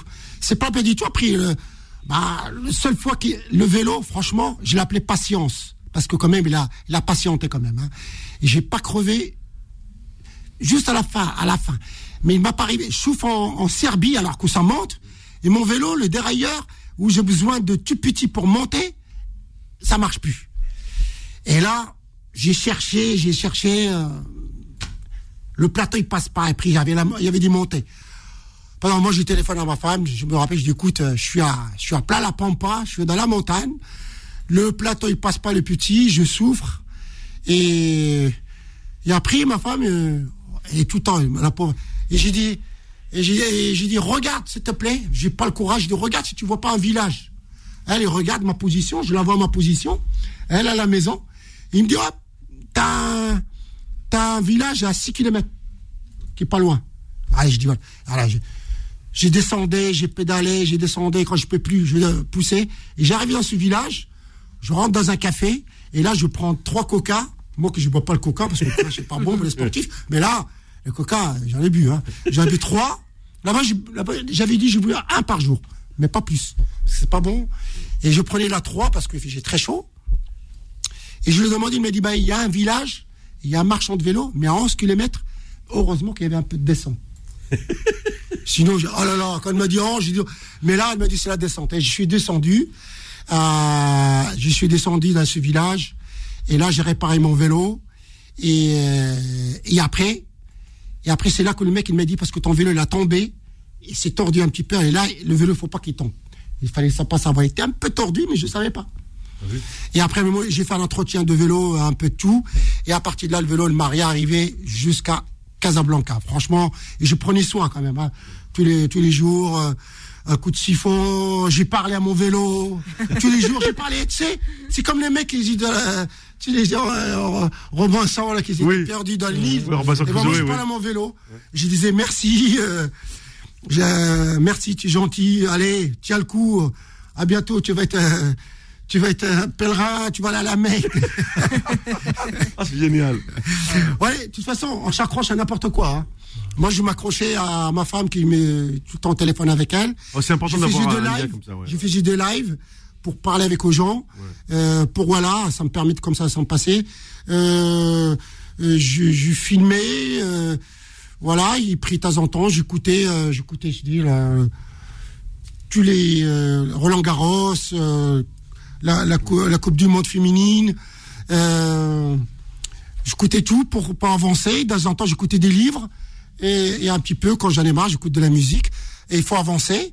Euh, voilà, et en, et en pensant à la Mecque quand même que je vais aller au pèlerinage. Euh, c'est quand même un truc extraordinaire et j'ai réussi. Et t'as réussi? Mais j'ai réussi. Trois mois, trois mois de, de souffrance, mais j'ai réussi. Magnifique. Oui, là, Moi, ouais. j'ai une question. euh, L'Europe, on pratique euh, assez couramment le vélo en Europe. Mais quand on arrive euh, dans des pays comme euh, la Jordanie, l'Arabie Saoudite, comment ça se passe? Ce sont des pays euh, à Oui. 4x4 Ouais, ah oui, beaucoup. Pas à vélo, pas spécialement à vélo. Comment ça se passe la Ah, rencontre avec surtout le, plus dur, c'est quand même euh, Beyrouth, euh, euh, Liban. Ouais. Ah, Quand j'ai arrivé au Liban, là-bas, euh, les vélos, ils connaissent pas du tout. Hein, c'est pareil. Liban, beaucoup de voitures. Les voitures, heureusement que j'ai pas fait beaucoup de kilomètres. Euh, euh, alors, euh, là, entre la- l'Arabie Saoudite, ça va. Ils ont des belles routes, larges. Il y a une bande euh, d'arrêt d'urgence. Moi, je j'ai j'ai roulé dans l'autoroute. Hein. C'est gratuit. Il y a une bande d'arrêt d'urgence. Et comme il n'y a personne qui fait des vélos, quand ils me voient, ils me voient comme extraterrestre. Ils arrêtaient. Et des fois, et, oh, tu vas, et je dis, je vais aller à la Mecque, oh là là, tu viens d'où, le Maroc? Il y en a qui connaissent même pas où ça se trouve le Maroc, géographiquement, surtout en Turquie. Quand je leur dis le Maroc, ils connaissent pas, incroyable. En Turquie, ils connaissent pas le Maroc. Je leur dis le Maroc. Et, euh, et euh, ils, ils arrêtent, ils me donnent de l'eau, Oui. et ils me parlent avec moi, il y en a qui prennent des photos avec moi, euh, les policiers, ils me suivent, ils me laissent, et, et les policiers, de temps en temps, ils téléphonent, attention, parce qu'il y a toujours des contrôles, Oui. et ils prévenaient, attention, il y a un Marocain qui va passer, euh, et ils arrêtaient pas, ils faisaient quand même attention à moi, tout ça, ils avaient peur que je crève dans le désert. Ah, c'est pas mal Alors ça. donc, ils, passaient, Voilà, un ange gardien. Ouais, Il ouais. était protégé. il y avait des anges gardiens partout. C'est extraordinaire. Ouais, ouais. Ah, Et- c'est magnifique. et ils, ils arrêtaient les voitures, ils me donnaient de l'eau, euh, des camions, ils me jetaient des bouteilles d'eau. Et, et ils avaient peur que je meure dans le désert, parce qu'il a fait quand même 55 degrés. T'es jamais tombé malade. Jamais. Si. J'ai pas tombé malade une fois que j'ai fait le pèlerinage. J'arrivais quand même euh, juste avant le pèlerinage. Donc je fais mon pèlerinage. Et après, euh, tu sais, le pèlerinage, il y a quand même beaucoup de... C'est là que les gens tombent malades, Ouais, ouais. sur le pèlerinage, Ouais. souvent. Et là, j'ai attrapé euh, une grippe. Et euh, parce que quand j'arrivais à Médine, j'arrivais à Médine, parce que il restait 400 km pour aller à la Mecque. Ça, ouais. Quand j'arrivais à Médine, j'arrêtais, j'ai fait mon pèlerinage. Une fois que j'ai fini mon pèlerinage, je pris mon vélo et j'ai finissé les 400 km qui me restaient jusqu'à la Mecque. Et là, euh, les 400 km que j'ai resté, j'avais attrapé quand même une grippe avec avec les gens, tout ça. Oui, oui. Il y avait la clim, Le tout ça. brassage des populations, ouais, c'est j'ai fusé, j'ai finissé ces 400 km un peu malade. Et j'ai traversé du tunnel à, à la Mecque. Oui. Il y a du tunnel à la Mecque. Et du tunnel, c'est pas aéré comme les autres pays. Les autres pays, il y a des, il y a des ventilos, c'est aéré, c'est incroyable. Mais là, j'allais mourir. C'est comme, c'est comme je mettais la, la tête dans un four, euh, plein de fumée. Et puis, heureusement que ça durait pas longtemps, ça dure 2-3 kilomètres, après ça s'arrête, après ça rentre encore dans un autre. Et là, entre deux tunnels, deux tunnels, j'ai resté une heure. Je respirais, et tout ça. Après, je dis, je vais pas abandonner là. Il restait deux, trois tunnels. Je suis de l'autre côté, ça y est, c'est la mec. Ah, j'ai dit, j'avançais. Et là, j'avais le poumon. Là, franchement, heureusement que je suis résistant, que quelqu'un d'autre y abandonne. Parce que c'est comme si je rentrais dans un four pourri, euh, le poumon, j'allais exploser. Et j'ai finissé, et après les voitures euh, dangereuses, ils font pas attention, le bon d'arrêt d'urgence presque n'existe pas, les voitures est passées.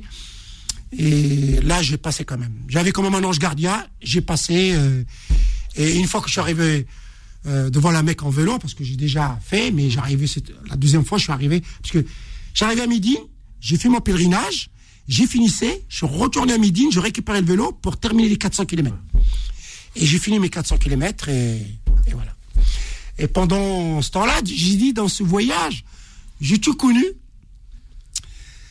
des racontes, de la souffrance, de la peur, euh, des animaux, des tout, tout, tout. Même la mort, comme je disais tout à l'heure, j'ai même la mort parce que une fois que j'arrivais, euh, j'ai presque finissé, restait juste, juste, juste pour finir mon, à l'arrivée à la Mecque, ma fille me téléphone, il me dit papa, euh, mon, mari il est mort, mon, mon. Ma, ma, ma fille qui pleurait, elle me dit j'ai perdu mon mari. Et je disais c'est incroyable, j'ai tout connu, même même la mort, c'est comme alors que moi j'avais peur de moi et j'ai perdu quelqu'un de ma famille. Pour dire que tu vois que faut- quand tu veux faire quelque chose, fais-le. N'ayez pas peur. Ça c'est un conseil que je dis à quelque chose. N'ayez pas peur de danger, euh, il va m'arriver quelque chose. Quand vous voulez faire quelque chose, préparez, il faut préparer les choses comme un professionnel, étudier les choses, n'allez pas au hasard. Si vous voulez faire de vélo, il faut savoir qu'est-ce qu'il faut prendre comme. Il faut voir la technique, il faut savoir qu'est-ce qu'il faut comme vélo, où vous allez passer, tout ça c'est de la technique. Comment il faut faire. Et après, psychologique, c'est l'entraînement, tous les jours. Et après, le psychologique, eh ben, une fois que vous avez ces deux-là, et la préparation, tout ça, eh ben, seulement vous montez, vous avez un mental d'acier, et à ce moment-là, vous partez. Et si vous n'avez pas ces trois, trois choses-là, PVS, pouvoir, vouloir savoir, tu peux pas faire qu'est-ce que je fais? Parce qu'il y a plein de gens qui avaient physiquement, ils étaient forts, ils étaient très forts, ils avaient le moyen, mais ils l'ont jamais fait. Parce que, justement, ce côté-là psychologique, ils l'ont pas. Et c'est, et c'est ça que je veux montrer à les gens qui nous écoutent. Il faut que vous soyez forts psychologiquement. Parce que tout le monde a le physique, tout le monde sait comment il faut faire. Maintenant, tout le monde, avec l'Internet, avec le portable, on peut, euh, le chemin, on peut le faire. Mais c'est c'est là-dedans. Il faut que ça travaille. N'ayez pas peur, parce que vous rencontrez toujours quelqu'un qui va vous dire Oh non, tu es fou, tu vas te faire agresser. J'écoutais les gens, je n'avais pas. Il y a plein de gens qui me disent, mais non, tu vas te faire agresser, tu tout seul, ils vont te piquer. Moi, ils m'ont, euh, putain, j'étais en Serbie, ils m'ont volé en Bulgarie, tu vois, les Turcs, ils m'ont dit, là là, passe pas par là-bas, tu vas te faire voler. On s'est fait voler, on- ils arrêtent pas. On s'est- euh, les, les Turcs, ils vont en Turquie, ils arrêtent pas. Ils prennent l'autoroute, ils arrêtent pas. On s'est- on- ils ont peur dans les pays Balkans. Ils C'est quoi arrêtent ton pas. meilleur souvenir Ton meilleur, meilleur souvenir, franchement. Alors, le meilleur souvenir, qu'est-ce que je peux dire, c'est avec les gens? Il nous reste très peu de temps parce que l'émission est tellement passée trop vite. Le, le- meilleur souvenir, c'est avec les gens, les gens, les gens, les gens que j'ai rencontrés, euh, les ambassades, tous les ambassades où je passais, ils m'ont accueilli, les ambassades marocains, ils m'ont accueilli, les gens qui me, les gens qui n'ont rien, qui me, qui me donnent tout, Ça, c'est extraordinaire. c'est extraordinaire. Les gens qui n'ont rien, qui me donnent tout. Moi, un mec, euh, pardon, j'étais en Jordanie, les mecs, il me dit, tu vas où? Il y a un gars, et, dit que j'arrivais, euh, quand j'arrivais en Jordanie, il m'a dit, tu vois, j'ai dit, euh, il m'a dit, tu viens chez moi. Il m'a rentré chez moi, ils m'ont donné à manger avec sa famille, tout ça. Le premier, le premier jour quand j'arrivais en Jordanie. Tout de suite, j'ai raconté à un mec, le mec me connaît même pas. Il m'a invité. Là, franchement, j'avais, j'avais les larmes aux yeux. Là, c'est pareil, quand j'arrivais en, en, en Serbie, il y avait des gens qui étaient sympas. Et que, parce qu'ils sont musulmans, il y a des, en Serbie, il y a des côtés musulmans. Et il y a des gens, pareil, genre dans un restaurant, quand ils savent que je vais aller à la Mecque, ah, tu vas aller à la Mecque? Alors là, ils voulaient pas que je paye. Ils ont resté avec moi, ils m'ont fait des photos. Mais les gens, franchement, ils sont gentils. Quand tu es sportif, parce que quand tu es sportif, tu es un mec sain. C'est ça, Tu es un mec sain. c'est ça, Il n'y a pas de lézard. C'est ça. Les gens, ils t'aiment. tout à fait. Voilà. Quand tu es sportif, tu es un mec bien. Voilà. Donc Car- les gens, j'étais gentil avec moi. Karim, euh, as-tu un projet en préparation, une future course euh, Bah écoutez, moi, j'ai toujours des préparations. D'abord, un, j'organise, j'organise des courses. J'organise deux courses au Maroc. et une, une en France. J'ai organisé une course dans la, la tonnerre et j'ai organisé une dans le désert et une sur montagne. Donc euh, l'autre qui est dans la montagne, c'est avec le confinement, pas. Mais dans le désert, je vais l'organiser au mois d'octobre. Donc ça fait la cinquième année parce que mon but, c'est qu'est-ce que je sais, il faut le montrer aux autres. Donc euh, tout qu'est-ce que je sais, c'est bien de savoir les choses, mais il faut le montrer aux autres. Moi, c'est ça le but. Tu, tu sais, mais si tu le mo- si tu l'appliques pas, non. Comme on dit, le savoir Ah, non, non, est faut- une arme. hein. Ah, faut, ouais, ouais, Ouais. moi, il faut que je. euh, donc, euh, euh, voilà, j'ai fait ça. Après, euh, ben, j'ai devais, j'ai devais aller. Tu fais Nouri, tu connaissais il y a un- Nous, on a un Marocain. Il s'appelle euh, Abdelhak Nouri. C'était, il jouait dans l'Ajax Amsterdam. Et là, il est handicapé. Il est à Amsterdam. Et c'était mon but d'aller le voir. Parce que il n'a pas de santé, ça m'embête. Je dis, regardez moi qui j'ai 65 ans. Et je suis en, en forme. Et lui, un footballeur qui est là comme ça, il a un âge comme ça, il est, il est handicapé, il est comme ça. Et ben je voulais le voir, et je voulais prendre une photo de lui, et d'aller le voir d'abord, d'abord le voir, le toucher, et de le parler, et de partir de chez lui, avec sa photo, et en pensant à lui, et d'aller jusqu'au Maroc, en vélo, en sa mémoire, euh, comme si lui pédale avec moi, voilà. C'est ça, c'est mon but, je voulais faire ça. Allez, euh, on va finir cette émission en beauté avec notre invité euh, Karim. Effectivement, je profite de ces derniers instants. Alors, coach, tu avais une question à lui poser, Nawel aussi. Allez, je vous accorde euh, au total 3 minutes. D'accord. Euh, déjà, d'une, c'est, je sais même pas dire, c'était impressionnant avant, c'est encore plus à la fin. Euh, un, y a-t-il un projet pour écrire un livre?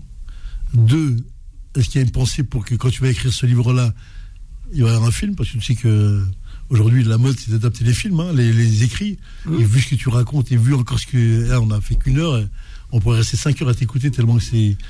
C'est aussi là, la transcription, elle est obligée de passer par là aussi. Par Ah l'écriture. oui, je, parlais de ce qui m'arrive à l'Amazonie, quand je me fais piquer par un scorpion, j'allais mourir. Quand j'ai, plié, en fait, j'ai plié, j'ai jamais cassé. J'ai attrapé le palu en Guinée. Je me suis fait pi- piquer par un scorpion en Brésil. Euh, j'ai fait plein, plein, plein de choses. Il m'est arrivé plein de choses. J'ai toujours plié, mais j'ai jamais cassé. Mais, euh, c'est vrai que ma vie, c'est, ma vie, c'est toute une histoire. Et il faut que ça soit juste écrit. Tout est marqué, tout est noté. va Il faut juste que je fasse un bouquin. et Ça va, tu l'as, tu pas rencontré d'Anaconda en Amazonie hein Si. Ah oui Si, si, je vais, justement, Eh, il je raconte, juste allez. Ouais. Parce que, à l'Amazonie, Oui. j'ai fait trois fois. Je suis le premier, seul arabe, Ah. seul africain qui a fait l'Amazonie trois fois. La première année, je gagne devant les Brésiliens. J'ai gagné 5000 euros. C'est la première fois que j'ai gagné 5000 euros. Parce que la même dans les raids comme ça, on gagne peu. J'ai gagné 5000 euros. Et heureusement que j'ai gagné les derniers jours, sinon les autres, ils m'auraient tué. Parce que 5000 euros, c'est 30 ans de travail pour les Brésiliens. Les mecs, le premier, le deuxième, il est pas venu à la, il a pas venu à la remise des prix. Il était tellement en colère. Heureusement que j'ai gagné la dernière minute. Sinon, il m'aurait coupé, il m'aurait. Oh là là. J'ai gagné. Mais moi, je savais pas, moi. Que je- Et après, tellement que j'étais en colère que l'organisateur, il a, mis- il a plus mis de l'argent. Et, et troisième année, j'ai tra- j'ai attrapé le palu. Non, troisième année, j'ai fait piquer par un scorpion. Premier jour. Et pendant qu'il me piquait par un scorpion, et le poison, il monte, et moi, je commence à faiblir comme ça.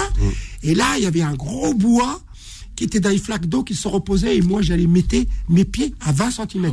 Et là, je dis, ça veut dire, le Brésil me dit, l'Amazonie me dit, ça suffit quand même, viens plus. Et depuis, j'ai arrêté. Et je suis rentré, j'ai pas terminé la course. Et j'ai attrapé le palu le, en Guinée. Je suis, j'étais sommé par la, la par la, le soleil d'A- d'Algérie à, à comment s'appelle à Janet. Ah oui. Jusqu'à mourir, je voyais tout rouge. J'ai j'ai fait tous les déserts du monde. J'étais plié, mais jamais cassé. Et euh, franchement, j'ai de la chance. J'ai de la chance. J'ai de la- Très bien. Merci beaucoup, beaucoup, Ka- Karim Mostaf. Fabuleux parcours. On peut rester des heures et des heures à raconter ses exploits. C'est tout simplement euh, magistral. Merci d'avoir été l'invité euh, de Beurre FM pour ce- cette émission de foot sport exceptionnelle et surtout de vous être déplacé de- depuis votre chère Bourgogne et nous rendre visite ici euh, à Beurre FM.